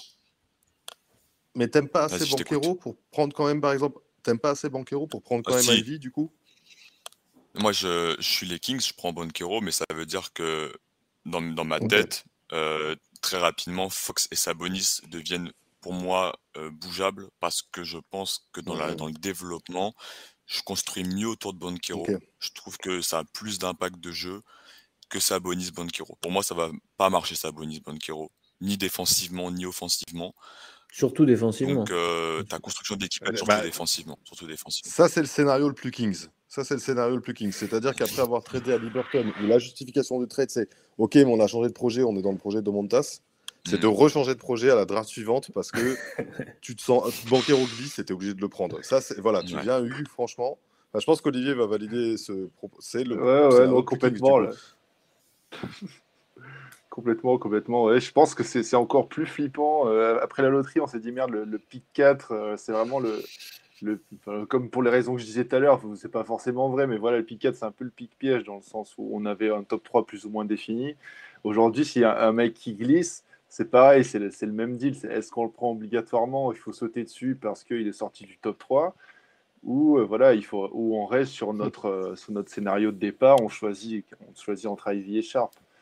Et, encore une fois, voilà, si on, draft un mec qui, qui, sort, qui sortait potentiellement du top 3 et qui fonctionne pas chez nous, bah, ça va être. Euh, va retrouver les mêmes rengaines, quand on fait buster les, les hauts talents, etc. Donc forcément, forcément, ça, dans, tous les scénarios, ça fait peur. Si Simon retranscrit très bien la, la pensée du groupe de discussion qu'on a entre fans des Kings, c'est vraiment il y, a un sentiment de peur générale, peu importe le scénario quel qu'il soit, trade, draft, quoi, etc. Il y a toujours un, moyen pour nous que ça marche pas. Quoi. Alors, on va, on va les faire un par un quand même. Euh, pour moi, Chet Holmgren est le prospect le plus sûr d'assez loin de cette draft euh, par les garanties défensives qu'il apporte. Je dis pas qu'il sera All-Star, je dis qu'on est sûr qu'il aura, il aura, une production et un impact sur l'équipe dans, laquelle ah il sera drafté. C'est mon avis. Hein. Ouais, non, non, non, je. je, partager. ici. Euh, Jabari, euh, pour moi, est moins sûr dans, le, dans le, ce qu'il a montré au niveau du jeu. En revanche, euh, dans son éthique de travail, dans, ce dans la progression qu'il a eue, du fait qu'il a un an de moins aussi, et du fait que ben, il fait 2m6 et il, il peut shooter sur n'importe qui, il aura un rôle. Il aura un rôle et il faudra peut-être déjà être un petit peu créatif pour le développer, un petit peu plus. Euh, notamment dans son rôle défensif. Parce qu'avec Hugues, on n'est pas d'accord là-dessus. Euh, et Paolo, est-ce qu'il est plus ou moins risqué pour toi Hugues, Paolo, il a plus de potentiel, mais il est plus risqué que, les deux autres, dans le, dans, dans le fit potentiel. Pour les Kings, donc. Bah, ouais, parce que bah, pour les Kings, en fait, tu, tu, tu, dis Paolo parce que tu imagines les deux autres jouer 5, en gros. Oui. C'est ça. En tout cas, Jabari, même si on joue avec Sabonis, qui défendent les 4 dans un premier temps ou les 5, comme son corps il n'est pas encore totalement formé, ça me va. Euh, Paolo Sabonis, tu n'as pas le choix, Sabonis il défend les 5 du coup. Et il défend pas bien les 5, euh, Sabonis. Et l'axe pick and roll, Fox se faire attaquer dessus, c'est porte ouverte tous les jours. Et ça va être difficile de cibler. Là où Jabari Smith, il t'offre, et Chet encore plus, t'offre le luxe de te choisir qui tu vas faire défendre sur le, pick and roll? Est-ce que tu vas mettre du coup Jabari ou Chet sur le 5 et du coup Sabonis à côté, sur le moins bon, en gros ailier adverse, ou le contraire? Et euh, ça, pour moi, ça t'offre plus de diversité. Et Paolo, il défendra pas les 5.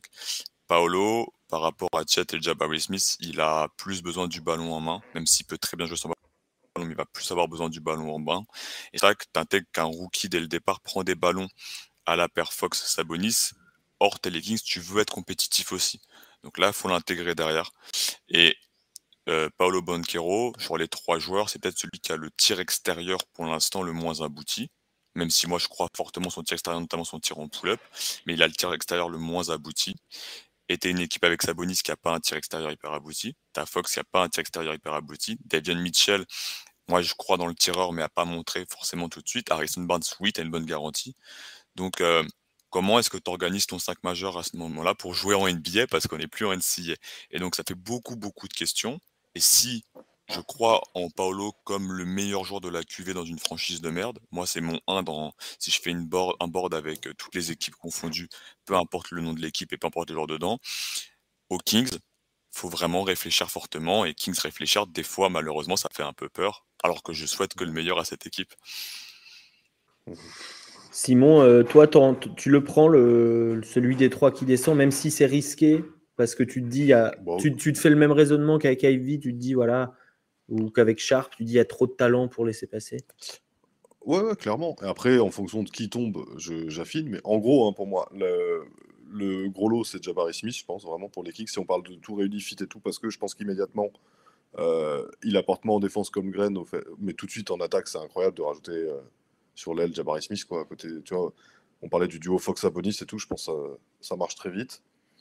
Euh, et d'ailleurs, c'est la petite nuance, je réponds juste à. Enfin, je suis d'accord quand tu dis que tu m'avais vu ticker un tout petit peu comme graine. Toi, tu le prends un, a priori, pour le truc défensif. Moi, j'aurais presque tendance à, dire que le, ce qui est déjà Jabari Smith en attaque me fait dire que s'il il progresse, ne serait-ce qu'un peu en défense, mais ça joue, euh, c'est titulaire NBA dans n'importe quelle équipe tous les jours, en fait. Parce que son shoot, pour cette taille, fait que si en défense, il, peut juste être sur le terrain, je te dis pas élite, mais qu'en fait, il est, assez bon défensivement pour rester sur le terrain, parce qu'il ne peut pas être ciblé comme défenseur de pick and roll, parce que, euh, voilà, voilà, mais il peut être sur le terrain. son... moi je trouve que dans ce qu'on voit de son, son... la fiabilité que dégage son shoot me, fait quand même assez halluciner. Quoi. Voilà. Donc j'hésiterais fortement, tu vois, à être. Euh, j'arrive pas à les. Pareil, hein, j'ai du mal parce que c'est vrai que l'autre côté, Holmgren en défense, c'est incroyable. Il couvre tout et il y a un délire, à la, un, espèce de truc entre Kirinenko et Janis presque. Si t'imagines s'il prend du poids et tout, potentiellement, hein, qui fait que ça peut être un, candidat au titre de défenseur de l'année euh, sur une décennie, quoi. Peut-être. Donc c'est deux joueurs aussi très différents. Banquero, pour synthétiser, hein, est beaucoup plus un joueur presque à l'ancienne, un espèce de 4 à la, de ce qu'on voit, un Weber, Blake Griffin, des mecs comme ça et tout. Mais par contre, ce mec-là, effectivement, dans les années 90, 2000, jusqu'il y a même, je dirais, moins de 10 ans, il est pris numéro 1 tous les jours. Parce qu'en NBA, c'est un espèce de mec, normalement, potentiellement, il fait ses stats, euh, quel que soit le schéma de jeu, il fait 20-10, tout ça et tout. Et effectivement, comble de l'ironie, si c'est lui qui glisse pour les Kings, c'est hyper chiant parce que euh, bah, il serait quasi, peut-être pas incompatible non plus, le mot est fort, mais très très très difficile à utiliser en même temps que Sabonis que ce soit en attaque, que ce soit en défense, tout ça et tout. Alors, Par contre, Je, le je, draft quand même et je, fais un échange, je monte un échange, mais immédiatement. Je hmm. passe ma nuit au téléphone et je dis voilà, j'ai Banquero, je vous colle Harrison Barnes dans les pattes et c'est parti, qui en veut quoi. Et je sais que j'ai un joueur, euh, je sors de là avec un, joueur, un bon joueur, je pense. oui. Sur, juste sur Holgren, euh, on va pas. Peut-être que ça n'arrivera pas de toute façon, donc on va pas y, passer non plus trop, trop longtemps, mais euh, moi je pense qu'il a plus en magasin que ce qu'il a montré cette année en, en NCAA. Euh, je, suis persuadé que sur, sur, sur des actions, d'ailleurs, il le fait, où il est un petit peu obligé, euh, cette fin de possession, il est un petit peu obligé, contrairement au jeu que développe Gonzaga d'habitude, de créer un peu tout seul.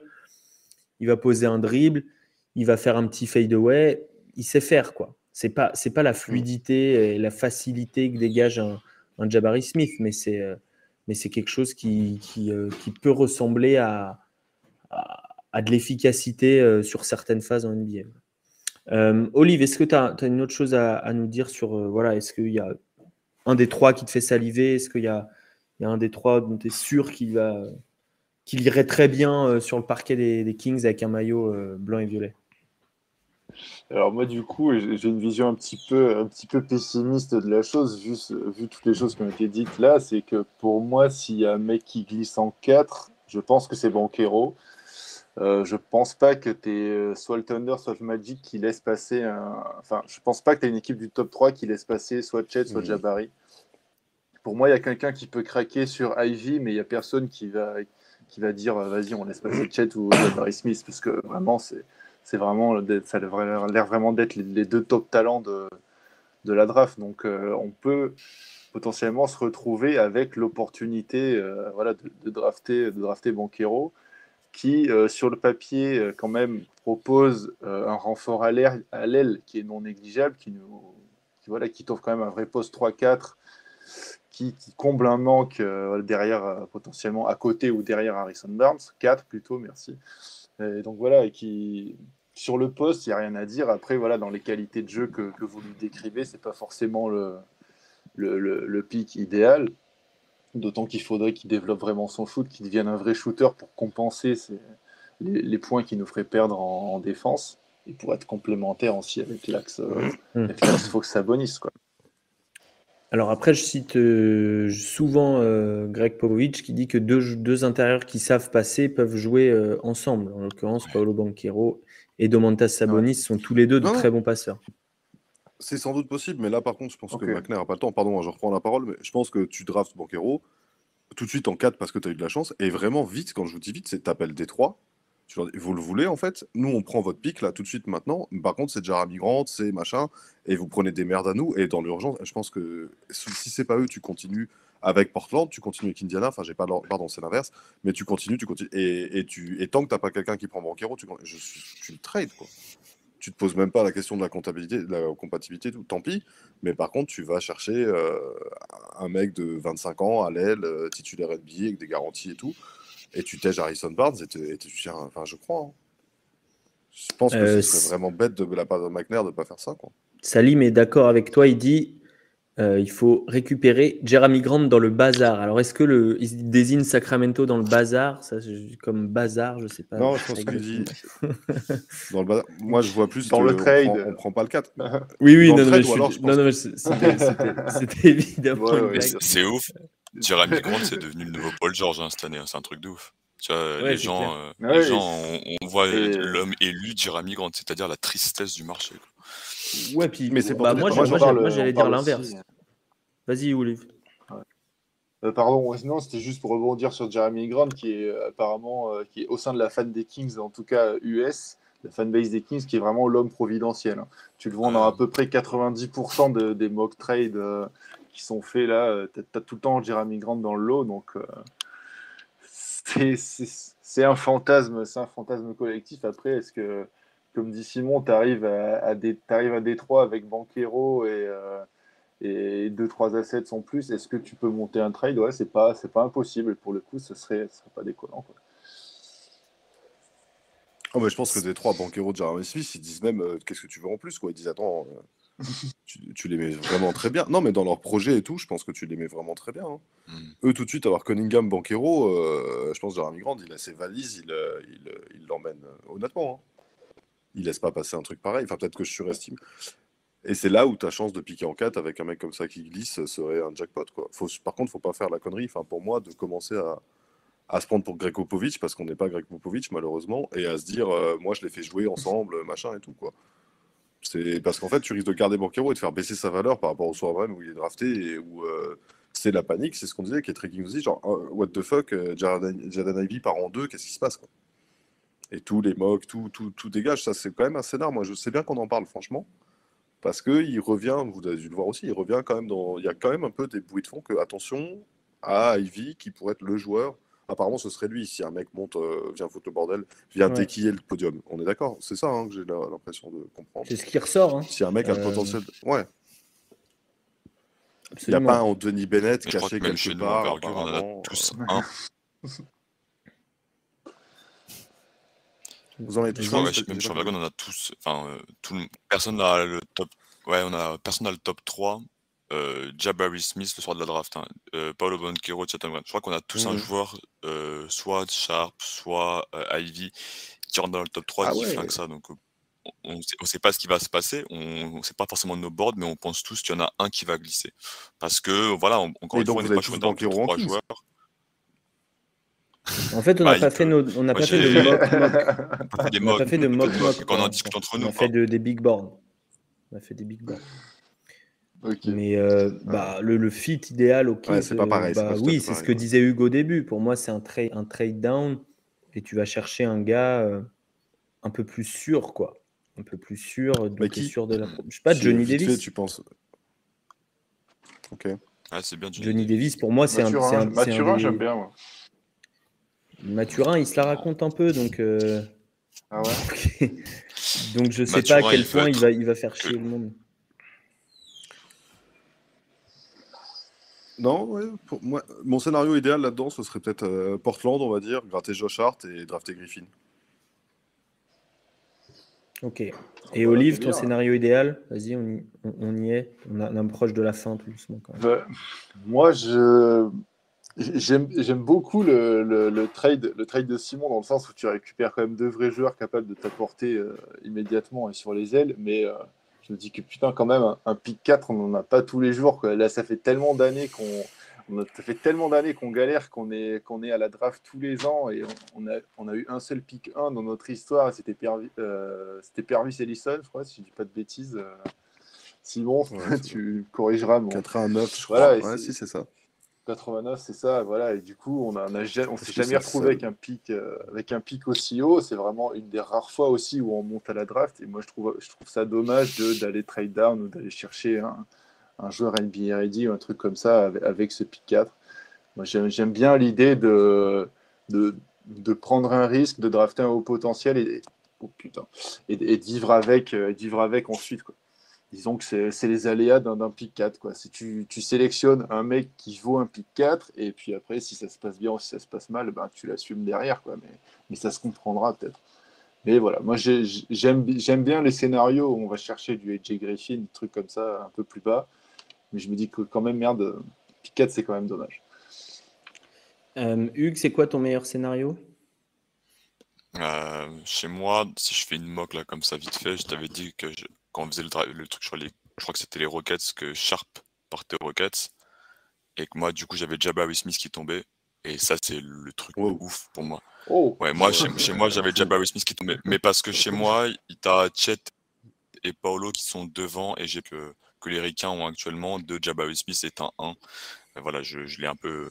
Un Mais toi, je t'aime beaucoup. Hein. c'est- c'est- c'est- Oh, t'as un amour, un amour. Bah non, mais T'as Jabba- très- Jabari Smith, Jabari Smith aux Kings, ce serait incroyable. Moi, Ouais, tu- c'est celui que je préférerais. Je- On parle pas de Détroit, là, on parle de, Sacramento.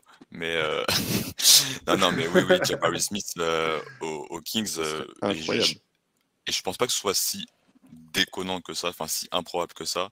Et sinon, euh, AJ Griffin, peut-être un trade down AJ Griffin, j'aime beaucoup parce que je pense qu'on on crache un peu trop sur AJ Griffin dans la, sa valeur actuelle parce qu'il descend dans les mocks et que Parce qu'il est gros Le aussi. jou- Il a. Ouais, enfin, pff, voilà, il serait un peu sur AJ. C'est ça, et, euh, et qui a un antécédent médical, tu vois, mais euh, sur le joueur, mais dans le potentiel, dans la mentalité, dans, le, dans la potentialité, etc. AJ Griffin peut être un excellent joueur euh, aux Kings. Et ça peut être très euh, compatible avec le GM. Donc c'est mes deux scénarios. Donc attends, je vais être sûr de bien comprendre. Toi, tu trades down pour en gros être dans le range 6 à 9 pour gratter un vétéran Mm. et drafter J. Griffin contre le pick 4, c'est ça Ouais, c'est ça. Ouais, C'est ça. Ouais, non, c'est. je- Pareil. Ok. Moi, je pense que je préfère, Griffin, gratter, truc, euh, je préfère gratter Johnny Davis à AJ Griffin parce que Ah ouais? Johnny Davis, je suis vraiment sution euh, Mm. quasiment. Vous m'entendez Ouais. encore? Ouais, ouais. C'est ton Johnny Ouais, Davis qui a mis tout le monde moi, sur le cul. Non, mais Joe Davis, moi, ce qui me gêne, c'est qu'il est. C'est pareil, c'est- quand même.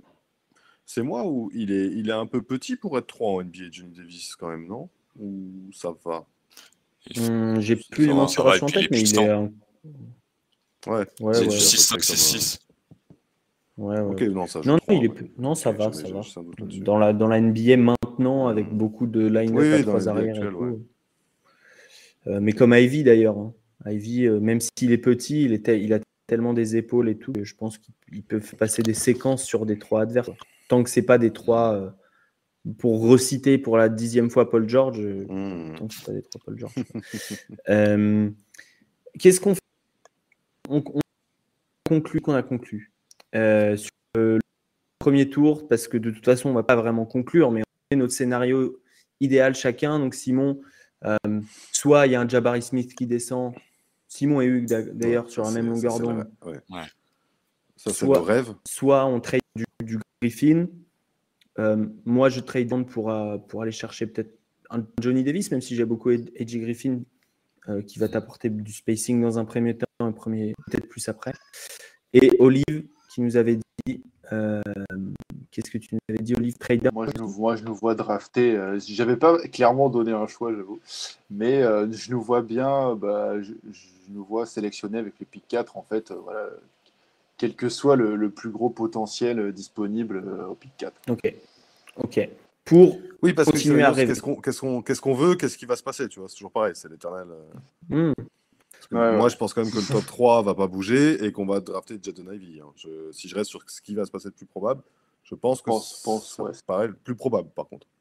je pense Ah, que c'est marrant chez les que c'est le scénario rêvé de personne. c'est le scénario rêvé de personne, c'est le plus probable, on est tous d'accord.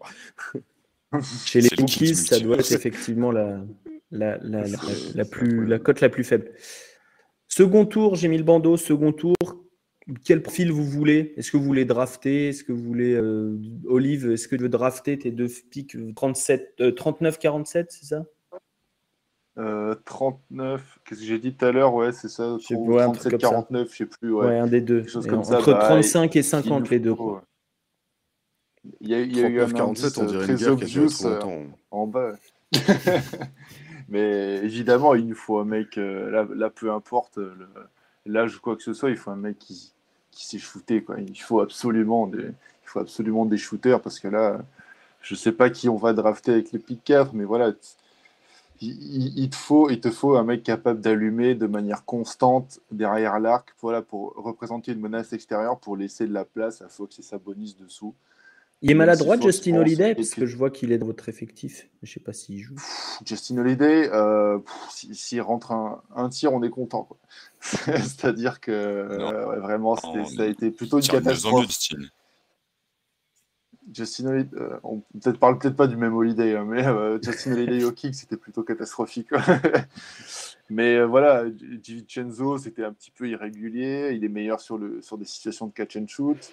Devin bah Mitchell, c'est un peu pareil, un peu irrégulier. Voilà, il y a des shooters décents à trois points, mais tu n'as pas le mec, tu dis, je vais lui donner la balle et c'est lui qui va me mettre mon tir à trois points. Et c'est un peu, un peu ce genre de, de, profil dont on aurait besoin, un gars capable de tirer le jeu et de, de claquer de manière constante. Quoi. Alors déjà sur ce profil, peut-être que Simon a un autre profil en tête, mais déjà sur ce profil, Hugues, est-ce que tu as des, choses à vendre? Bah oui, je vais dans pardon, les des, prospects. Oui, bon, c'est de la valeur marchande. Hein. Corver, il a été changé pour une photocopieuse, tu vois, donc on peut, pas, dire des choses. Euh, sur le, il y a Pierre dans les commentaires qui dit je vais parler coréen, il y a euh, Yoon Jung Lee, le, shooter de Davidson, qui tire très très bien, pour le coup, mais qui, euh, pour moi, serait pas un, assez bon défenseur. J'aimerais beaucoup Christian Brown du côté de Sacramento, le joueur de Kansas, très athlétique, vrai, vrai tireur, gros, grosse mentalité, etc., qui pourrait sur les pros 3-4. Et que Manu, euh, putain, on est, on est tous synchro. Eddie, le shooter de Kentucky, qui est un gros, un gros spécialiste, qui peut aussi défendre sur les postes 2, 3, euh, assez athlétique, euh, qui, qui, bouge très très bien. Donc, ce serait mes, mes noms. Et en priorité, j'aurais Christian Brown. S'il est encore disponible, j'irai sur ce mec-là très rapidement. Et c'est même de Johnny Juzeng? Pardon, mais... Ah bah si, mais Johnny Juzeng euh, à Sacramento, c'est la théorie de l'échec. quoi. Enfin, c'est un, un moi, j'aimerais un mec un peu euh, avec bonne mentalité, stable, fiable et, euh, et juste un pyromane. Quoi. Je veux un gars où je sais que dans la et défensivement, ça va suivre aussi Juzeng, c'est un il faut qu'il aille aux Lakers quoi. Ce serait le chat doit être costaud mentalement. Ouais. On en revient à ce, truc du chat. Quand on, ouais. Christian Brown qui a qui n'a pas la souplesse du puisque notre notre Euh, administrateur du site, Antoine Béranger, avait, avait, coutume de dire s'il s'enlève le balai qu'il a quelque part, il pourrait être un bon joueur. Et, euh, effectivement, c'est un bon joueur, c'est un bon shooter. Cette année, 38%, euh, 38,6% à 3 points sur 3 tentatives. Il n'a jamais non plus énormément brillé au lancer, mais c'est un joueur athlétique et effectivement qui surtout était le, deuxième meilleur défenseur peut-être à Kansas. Euh, donc, euh, donc, un joueur assez polyvalent euh, pour Christian Brown. J'ai également en magasin normalement un autre prospect que tu as cité, Hugues, qui est Kellen Grady, qui est plus vieux, mais dont on est peut-être encore plus sûr du tir, puisque, bah, regardez, hein, sur 6 tentatives en moyenne à 3 points, est presque à 38% en carrière. Donc, c'est-à-dire que le gars est un shooter euh, à peu près certain.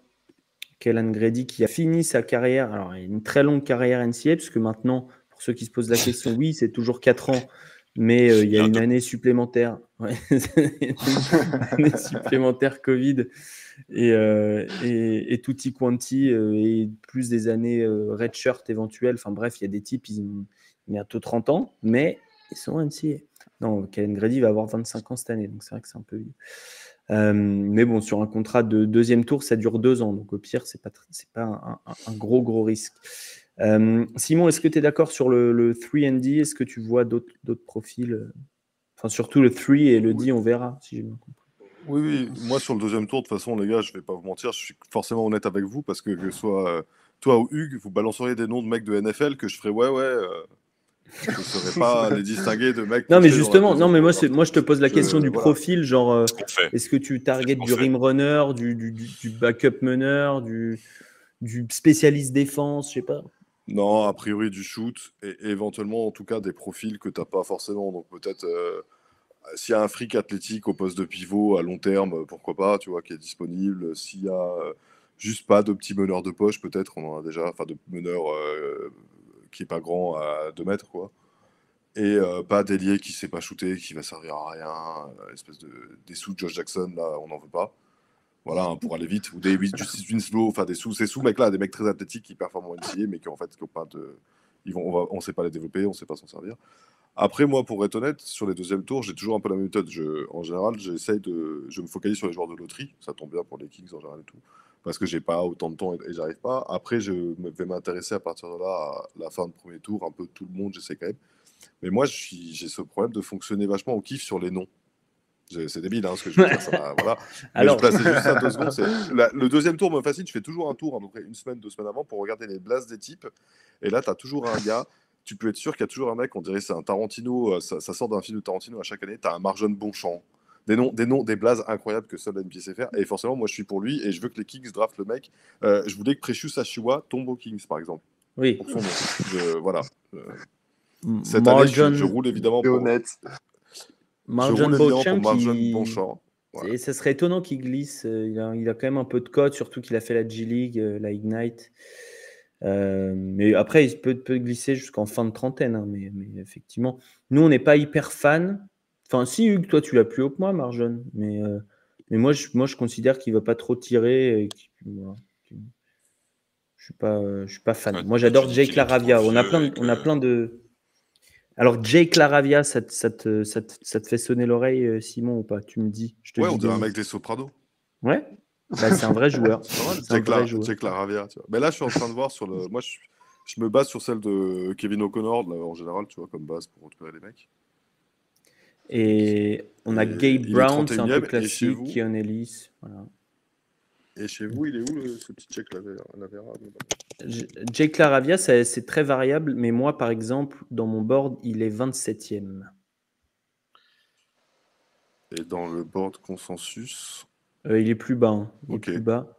mais ouais, tu as raison, Beauchamp, on l'a 36 consensus. je, le, monte. Ouais. Euh, voilà, on a, on a Christian Brown 42, comme disait Hugues. Jake Laravia est 48. Yu Jung Lee, donc, le coréen, 49. Euh, et après, il y a des. Johnny, Ju... Johnny Juzang, c'est un bon nom quand même. Hein. Moi, j'aime bien. Johnny Juzang. Non, après, si tu me demandes, mais c'est quasiment pour d'autres raisons. Mais moi, je rêve que Ismaël Kamagaté soit drafté par les Kings. Mais ça, c'est encore autre chose. Ah oui, parce que, parce que tu le suis. Tu l'as suivi. Ouais. Ouais, cette année. Non, puis même en plus en termes de profil et tout, franchement, ce serait pas bête de drafter un pivot défensif hein, pour les Kings. Ouais, ouais, absolument. Et puis ouais, voilà, donc. Euh, mais, euh, ou même, euh, même si, sans l'avoir suivi, tu vois, mais ça, pour le kiff, qu'Hugo Besson soit drafté aux Kings, bah pourquoi pas, tu vois. Ce serait cool. Ça fait longtemps en plus qu'il n'y a pas eu, ça fait depuis genre Abdoulouad, il y a. Je pas de bêtises, il y a pas On a eu un seul, un seul français, à Sacramento. Ouais, ouais c'est Abdelouad, ah, ouais. il y en a, ouais, ouais c'est ça. Ouais, pour moi, Tu vois, ça fait quand même. et ça bah, fait. 25 ans qu'un Français n'a pas porté le maillot des Kings? Un truc comme ça, parce qu'Abdelouad s'est tradé euh, aux Nuggets là, genre en 2000, ouais. donc, euh, ça fait plus de 20 ans. Au deuxième tour, c'est possible. Hein. Il y a pas mal de Français qui sont là. Euh, les Kamagate, les Makundu, et Hugo Besson. Dieng sera sans doute déjà parti, mais. Parti, ouais. Mais il y a pas mal, pas mal effectivement de, de candidats à la, draft euh, second tour. Euh, un mot de conclusion, Olive, euh, sur la draft des Kings. Est-ce que tu as plus peur ou confiance, toi, par exemple? J'ai peur parce que quand on associe draft et Kings dans une seule phrase, forcément, ça fait toujours peur. j'ai confiance dans le sens où on a quand même monté McNair aux, manettes et voilà, on a, il a quand même prouvé qu'il savait de quoi il parlait et qu'il faisait quand même des bons moves. Euh, voilà, on a parlé tout à l'heure, suite Sabonis, on peut en dire ce qu'on veut. Il y a quand même, euh, il y a quand même un, fond, fond, de pensée, quelque chose. Voilà, il, a tenté un truc, il s'est dit voilà, aujourd'hui je peux avoir un All-Star, je le fais. Voilà, il a drafté, il a bien drafté les, deux choix qu'il a fait. Euh, voilà, je pense, moi j'ai confiance, j'ai confiance en le joueur, donc j'arrive à la draft serein. Je me dis le mec va faire. Peut-être que ça va être un pic décevant, genre qui gagne Murray ou un truc comme ça pour nous en tout cas. Mais voilà, je sais, je sais que le mec qui va, qui va arriver cette draft, ça va être un gars qui va apporter, ça va être un gars euh, voilà, qui, va être utile aux Kings. Moi, je. C'est un intime sentiment que voilà, Tim McNair, il sait ce qu'il fait et que je peux, je peux lui faire confiance aujourd'hui. Donc, euh, le soir de la draft, je vais évidemment stresser comme pas possible, même trois jours avant. Euh, voilà, je vais transpirer à grosses gouttes parce qu'on peut toujours sortir une dinguerie. Mais voilà, je, reste confiant parce que voilà, c'est plus Vladé qui peut te sortir une énorme dinguerie. voilà. Le, soir de la draft, c'est quand même voilà, quand même un GM qui a, qui a, les pieds sur terre, qui a un semblant de projet et qui peut faire quelque chose de sympa. Simon, même question. Euh, pardon, je venais de repenser au moment où c'est Bagley qui est pris et pas Doncic. Bref, ça me fait encore. Euh, j'essaie de plus jamais y penser. Mais oui, mais c'était pas non, monté. Bah, suis... C'était pas, c'était pas McNair, on est d'accord. C'était pas monté. Non, non, c'était Vladé. Moi, je l'aimais bien. Je l'aimais bien moi au départ, Vladé en plus, tu vois. Bref. mais écoute, moi, même question, réponse. Je suis refait depuis que je sais que dans la dans le board du Go, enfin dans la possible mock draft du Go, Jabari Smith est pas euh, peut tomber aux Kings. Donc moi, je suis pas venu pour rien. Je suis content. J'attends Jabari maintenant. Et je vais déjà aller un peu, euh, tu vois, je vais le foutre dans Touquet euh, aux Kings et tout. Non, plus sérieusement, mais ça reflète mon état d'esprit. Ceci dit, je suis content parce que je pense quand même qu'avec un GM correct, McNair, avec la. Il y a quand même quelque chose, Fox Sabonis, pour revenir à ça. Il y a une espèce de base de jeu qui est quand même assez sympa et qui est voilà, de joueurs quand même de calibre euh, reconnu et tout. Il y a la possibilité de faire, euh, parce qu'on a vu, on a, en fait, sur tous les scénarios, le plafond de même en faisant une connerie, les Kings devraient pas trop mal s'en sortir. C'est ça le luxe d'un pick 4 aussi. On l'a pas dit, mais c'est une évidence. Quand on fait les cons avec un pick euh, Ali Burton, c'est on a, on a une espèce de coup de, génie avec un pick 12 et beaucoup de chance et tout.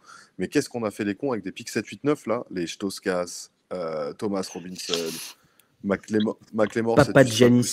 C'est plutôt Papa Janis, c'est 13. mais tu vois, on est toujours dans ce là McLemore, je me demande si c'est même pas 5, tu vois, McLemore, j'ai un doute. C'est Thomas Robinson, peut-être 5. Je sais plus. Qui le aussi glisse d'ailleurs, a été annoncé. Ah ouais, était annoncé ouais McLemore, c'est 6-7. Mais vous voyez ce que je veux dire? Là, on a 4, et en fait, 4, c'est cool, parce que ça veut dire que même en faisant un peu une dinguerie, ou quels que soient les scénarios et tout, t'es assez safe, parce que tu piques quand même dans les bah, un quatrième, quoi. Et que euh, on va faire quoi? On va faire une connerie, on va prendre chez Don Sharp, ou bon, et puis il y aura peut-être un trait. Mais ça va, tu vois, c'est moins, c'est moins flippant. Il n'y a, pas, il y a pas un délire à Stoskas ou Noah Vodley là qui est devant nous. Normalement, il y a quand même un pic 4. Pardon pour les fans de Noah Vodley, euh, balle perdue. Mais tu vois ce que je veux dire? Mon état d'esprit est quand même. plus nombreux. Hein. Ouais, pardon, madame euh, Noah Vodley. C'est une niche, quoi. Il y a un fan club de Noah Vodley. Il y a un gars seul sur Twitch tout seul qui anime une chaîne depuis 3-4 ans. Il se dit quand même, le temps est, trouve le temps un peu long, mais voilà. Mais non, mais un pic, un pic 4, tu vois, te garantit quand même de. Euh, on va finir avec Jaden Ivy, c'est bon, ou peut-être Kigan Murray qui serait entre guillemets la connerie. Bah, Kigan Murray, on fait la fine bouche parce que, en fait, si on était resté 7-8 à la loterie, on aurait été content d'avoir Kigan Murray. Vous voyez ce que je veux dire? Le fit, il colle, le mec, il est pas fou, euh, il sait jouer au basket ça va. Non, toi, Hugo, oui, ou Griffin, par exemple, en 7 ou 8, tu vois. Et au pire, euh, on aura Griffin parce qu'on va trade down en 6 euh, avec euh, machin, machin. Donc, je suis assez serein quand même. Par contre, pour finir, si les Kings trouvent le moyen de faire encore un truc équivalent à Bagley Doncic là, euh, je sais pas, moi je rejoins le mec sur la chaîne Twitch de Vonley, ils seront, on sera deux. mais, j'arrête, franchement j'arrête. Pas, cette fois, pas cette fois monter, Vladé et puis là, pas cette fois quoi, s'il vous plaît. Pas... Non. Euh, donc Simon, je te présente Hugues, qui, qui n'est pas Hugo du coup. C'est pas grave. Eh, si j'ai le même salaire que ça me va. J'ai dit Hugo? Ah, mais je ouais, tu l'as rebaptisé Hugo, mais, mais je trouve que ça lui va bien. C'est pas grave. Bien, Hugo. Si je touche le même salaire, ça me va que Besson. Oh, Hugo peut passer pour un presque un sur... Non, ouais, non. Ouais, Désolé. Désolé Hugues, t'es confiant Non, c'est rien, c'est rien, t'inquiète. Ouais, ouais, ouais. Oui, moi, je pense que ça va bien se passer, les gars. Ça va, ça va aller. Euh, il y a plein de bons joueurs. Il y a, il y a plein de scénarios. Il y a plein d'élèves aussi. Il y a plein de trucs. Donc, euh, ça va aller. J'aime beaucoup votre GM, j'y crois. Donc, euh, allez, ça va bien se passer. Hugues, euh, on il nous reste un, épisode à faire, c'est un, il me semble, euh, pour ces pre-draft talk. Est-ce que tu peux annoncer quand c'est à ceux qui sont encore là à nous, à nous regarder? Et ça sera sur Twitch. Ouais, alors même deux normalement, euh, même deux. Euh, J'en ai vendredi là, donc vendredi 10, 22h, 23h, et ça devrait être avec les Pélicans. On va parler de la draft des Pélicans qui ont le pic 8. Et j'ai la semaine prochaine le 17, et on va recevoir les Hornets, et on va recevoir aussi les, si je te dis pas de conneries, les Hornets et les Spurs. Donc euh, voilà, c'est les trois franchises qu'on va faire. On va finir la loterie tranquillement. Et, Voilà. et voilà, Donc, on aura fait toute la loterie. On aura fait toute la C'est les loterie. Hornets Vous... qui ont 13-15. C'est Mm. les Hornets hein, qui ont un 13-15 là qui va les mettre bien normalement. Ouais, Mm. c'est une, c'est une vraie target pour trade back aussi, hein, les, les Hornets. Si tu veux vraiment trade back loin, euh, vrai, vrai target. Ouais, si Euh, quelqu'un veut bien de Gordon Hayward, Eh, il, est, il, il est pas si vieux que ça en plus, Gordon Hayward. non, mais c'est c'est un peu cher, mais ouais. Ouais. Oh putain, on va pas faire ça Olivier, Olive, on va pas faire ça. Quoi Non, pas Ah, Gordon Hayward. Pas Gordon- Non, non, non, non, non. Pas, pas aussi Vous venez loin. vendredi 17, vous venez le 17 et on en parle ensemble avec les fans des Hornets. C'est ça. Ils seront- Merci, je suis sûr qu'ils Simon. seront d'accord, mais euh, ouais. on, vous- on- on- on est sûr d'une chose, c'est qu'on va rigoler. euh, parce que soit vous allez avoir peur et ça va bien se passer, mais on aura quand même bien rigolé. Soit vous allez faire une grosse connerie et on pourra rigoler après. Du coup, c'est quand même cool. Voilà. Euh, Olive, merci beaucoup de ton temps pour, euh, pour ce, ce Bah, pre-draft pour l'invitation. spécial Kings. Est-ce qu'il se passe des choses sur euh, Kings France d'ici la, d'ici la draft? Bah, il se passe des choses tranquillement. Là, on est en train de sortir des, des petits articles voilà, de profil de draft un peu sur les, sur les cibles, euh, notamment en pick 4 ou en cas de trade down. Donc, on est en train de faire sortir des dossiers draft au fur et à mesure. J'en profite pour saluer euh, les petits rédacteurs, euh, Théo, Thomas, Nico notamment, qui, qui écrivent des, des- d'excellents papiers sur la NCA parce qu'ils suivent ça toute l'année. Donc un big up à eux. Et puis évidemment, comme, comme tous les ans maintenant, c'est devenu une tradition depuis la dinguerie de, de 2018. On va faire un petit live évidemment pour suivre la draft en direct, Bien pour sûr. voir nos, nos, nos petites têtes, euh, pour nos petites têtes en direct sur, selon ce qui se passe. Donc Pour voilà, créer, voilà pour euh, l'actualité des, des prochains jours. Pour créer des mèmes, évidemment. Exactement. Et En Simon, tout cas, ça fait très plaisir de, de participer à votre émission. euh, Ah bah, voilà, pour avoir plein d'infos que j'avais pas. J'ai appris plein de trucs là en, en en discutant avec vous et en échangeant aussi avec, avec Simon de vive voix. Donc c'était très sympa. Voilà. Merci à vous. C'est c'est normal, vous êtes des bons clients et toujours sympa en vrai. C'est gentil. Non, mais c'est super. Franchement, c'est vrai, c'est super cool. Merci, merci les gens dans le chat aussi. Ça, il y a Ouais. eu, euh, Ouais, ouais, merci pour votre, tout, cool. hein. Participation, ça Bah s'est très bien passé encore une fois dans le chat. Euh, beaucoup de bienveillance malgré des avis divergents. Carrément. Euh, puis, non, bah, merci, euh. Simon, tu as un Oui, truc tu à disais teaser, toi? Ah, euh... je sais pas trop si j'ai le droit en fait, mais je pense quand même. Parce que le- J'avoue. Non, parce qu'on rentre dans les. Mais si, si, je, vais le faire de manière intelligente. Il y a euh, certains l'ont peut-être déjà vu, donc euh, attends, comment faire ça Depuis hum, le début de l'année, je crois, sur Beansport sont diffusés des matchs de de Betclic Elite, donc de première division de basket français. Et euh, en parallèle à ça, depuis maintenant, depuis je crois qu'il y a eu l'émission sur les trophées, euh, ça fait deux semaines, je pense, qu'il y a un teaser qui passe un peu comme ça sur un, un docu où on voit des joueurs, euh, je sais pas si vous l'avez vu, ce qui passe un peu, euh, bon, pour ceux qui ont Les jeunes, les jeunes français, quoi. Voilà, Road to Elite. Et il se trouve que bah, j'ai eu la chance de faire partie du projet depuis le début de ce projet, quoi, donc de sa conception, etc. et tout, en tant que. Euh, de, voilà, de bosser, de suivre ces, joueurs donc, qui sont euh, cinq pensionnaires, j'aime bien ce mot-là, mais et euh, des noms qu'on a évoqués, donc il y a Ismaël, Johan Makundu, Mathieu Cozin, Mathieu Strazel, Johan Bégarin est aussi un rôle un peu intermédiaire, parce que lui a déjà été drafté l'an dernier. Et j'en oublie un, et Barbic, évidemment. Et c'est diffusé à partir du 15 juin, si je dis pas de bêtises, en, sous forme d'épisodes. Donc là, il y aura quatre épisodes qui vont être diffusés, euh, quatre épisodes d'un quart d'heure globalement, qui vont être diffusés. Je sais pas à quelle fréquence encore et tout, mais sur Beansport, euh, là, euh, à, à partir du 15, autour de la draft, etc.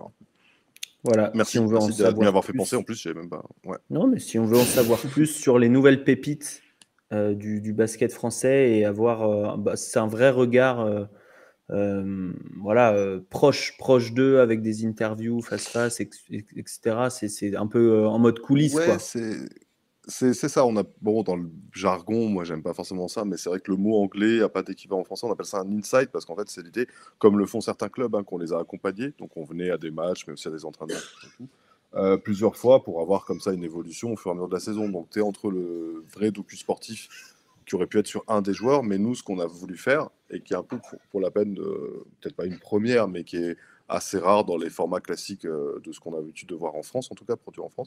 On les a entremêlés. Donc on a choisi d'en suivre plusieurs et d'entremêler comme ça. Alors pas forcément à chaque fois, on n'a pas les cinq dans chaque épisode, c'est vraiment entremêlé. Et ça, c'est des codes qu'on a plus l'habitude de voir dans la narration de séries, quoi, par exemple, où tu où les personnages vont s'entremêler sur Donc c'est un truc intermédiaire et euh, ce mot inside parce que effectivement on les voit aussi en dehors euh, dans la vie de tous les jours, euh, chez eux, avec des potes, des trucs comme ça. Quoi. Voilà, découvrir sur, sur Bein, l'occasion de vous dire, je ne sais même pas si je l'ai déjà dit, que nous, nous Envergure, serons présents le soir de la draft sur Bein, puisqu'il y aura Romain Leroy en plateau avec Rémi Reverchon et je ne sais pas si c'est l'habituel Bob Sudre qui, qui fera, qui fera le, troisième compère. nous, on sera évidemment chez la First Team avec, avec Thomas et, Erwan. Et puis, bah, la draft, elle peut être à suivre avec Kings France également si vous êtes fan des Kings. Euh, et que vous voulez avoir des réactions extraordinaires au moment du pick 4. Euh, donc, euh, donc voilà, il y, a, y, a plein, il y aura plein d'options et il y en aura pour tous les goûts. Et d'ici là, on a encore des mock drafts, des big boards à vous proposer. Abonnez-vous à notre chaîne YouTube et abonnez-vous aussi au podcast si vous voulez.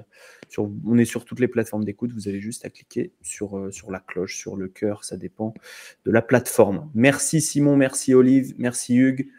On rend l'antenne de ce qui drafté pré-draft talk Sacramento Kings. On se retrouve très bientôt. Ciao.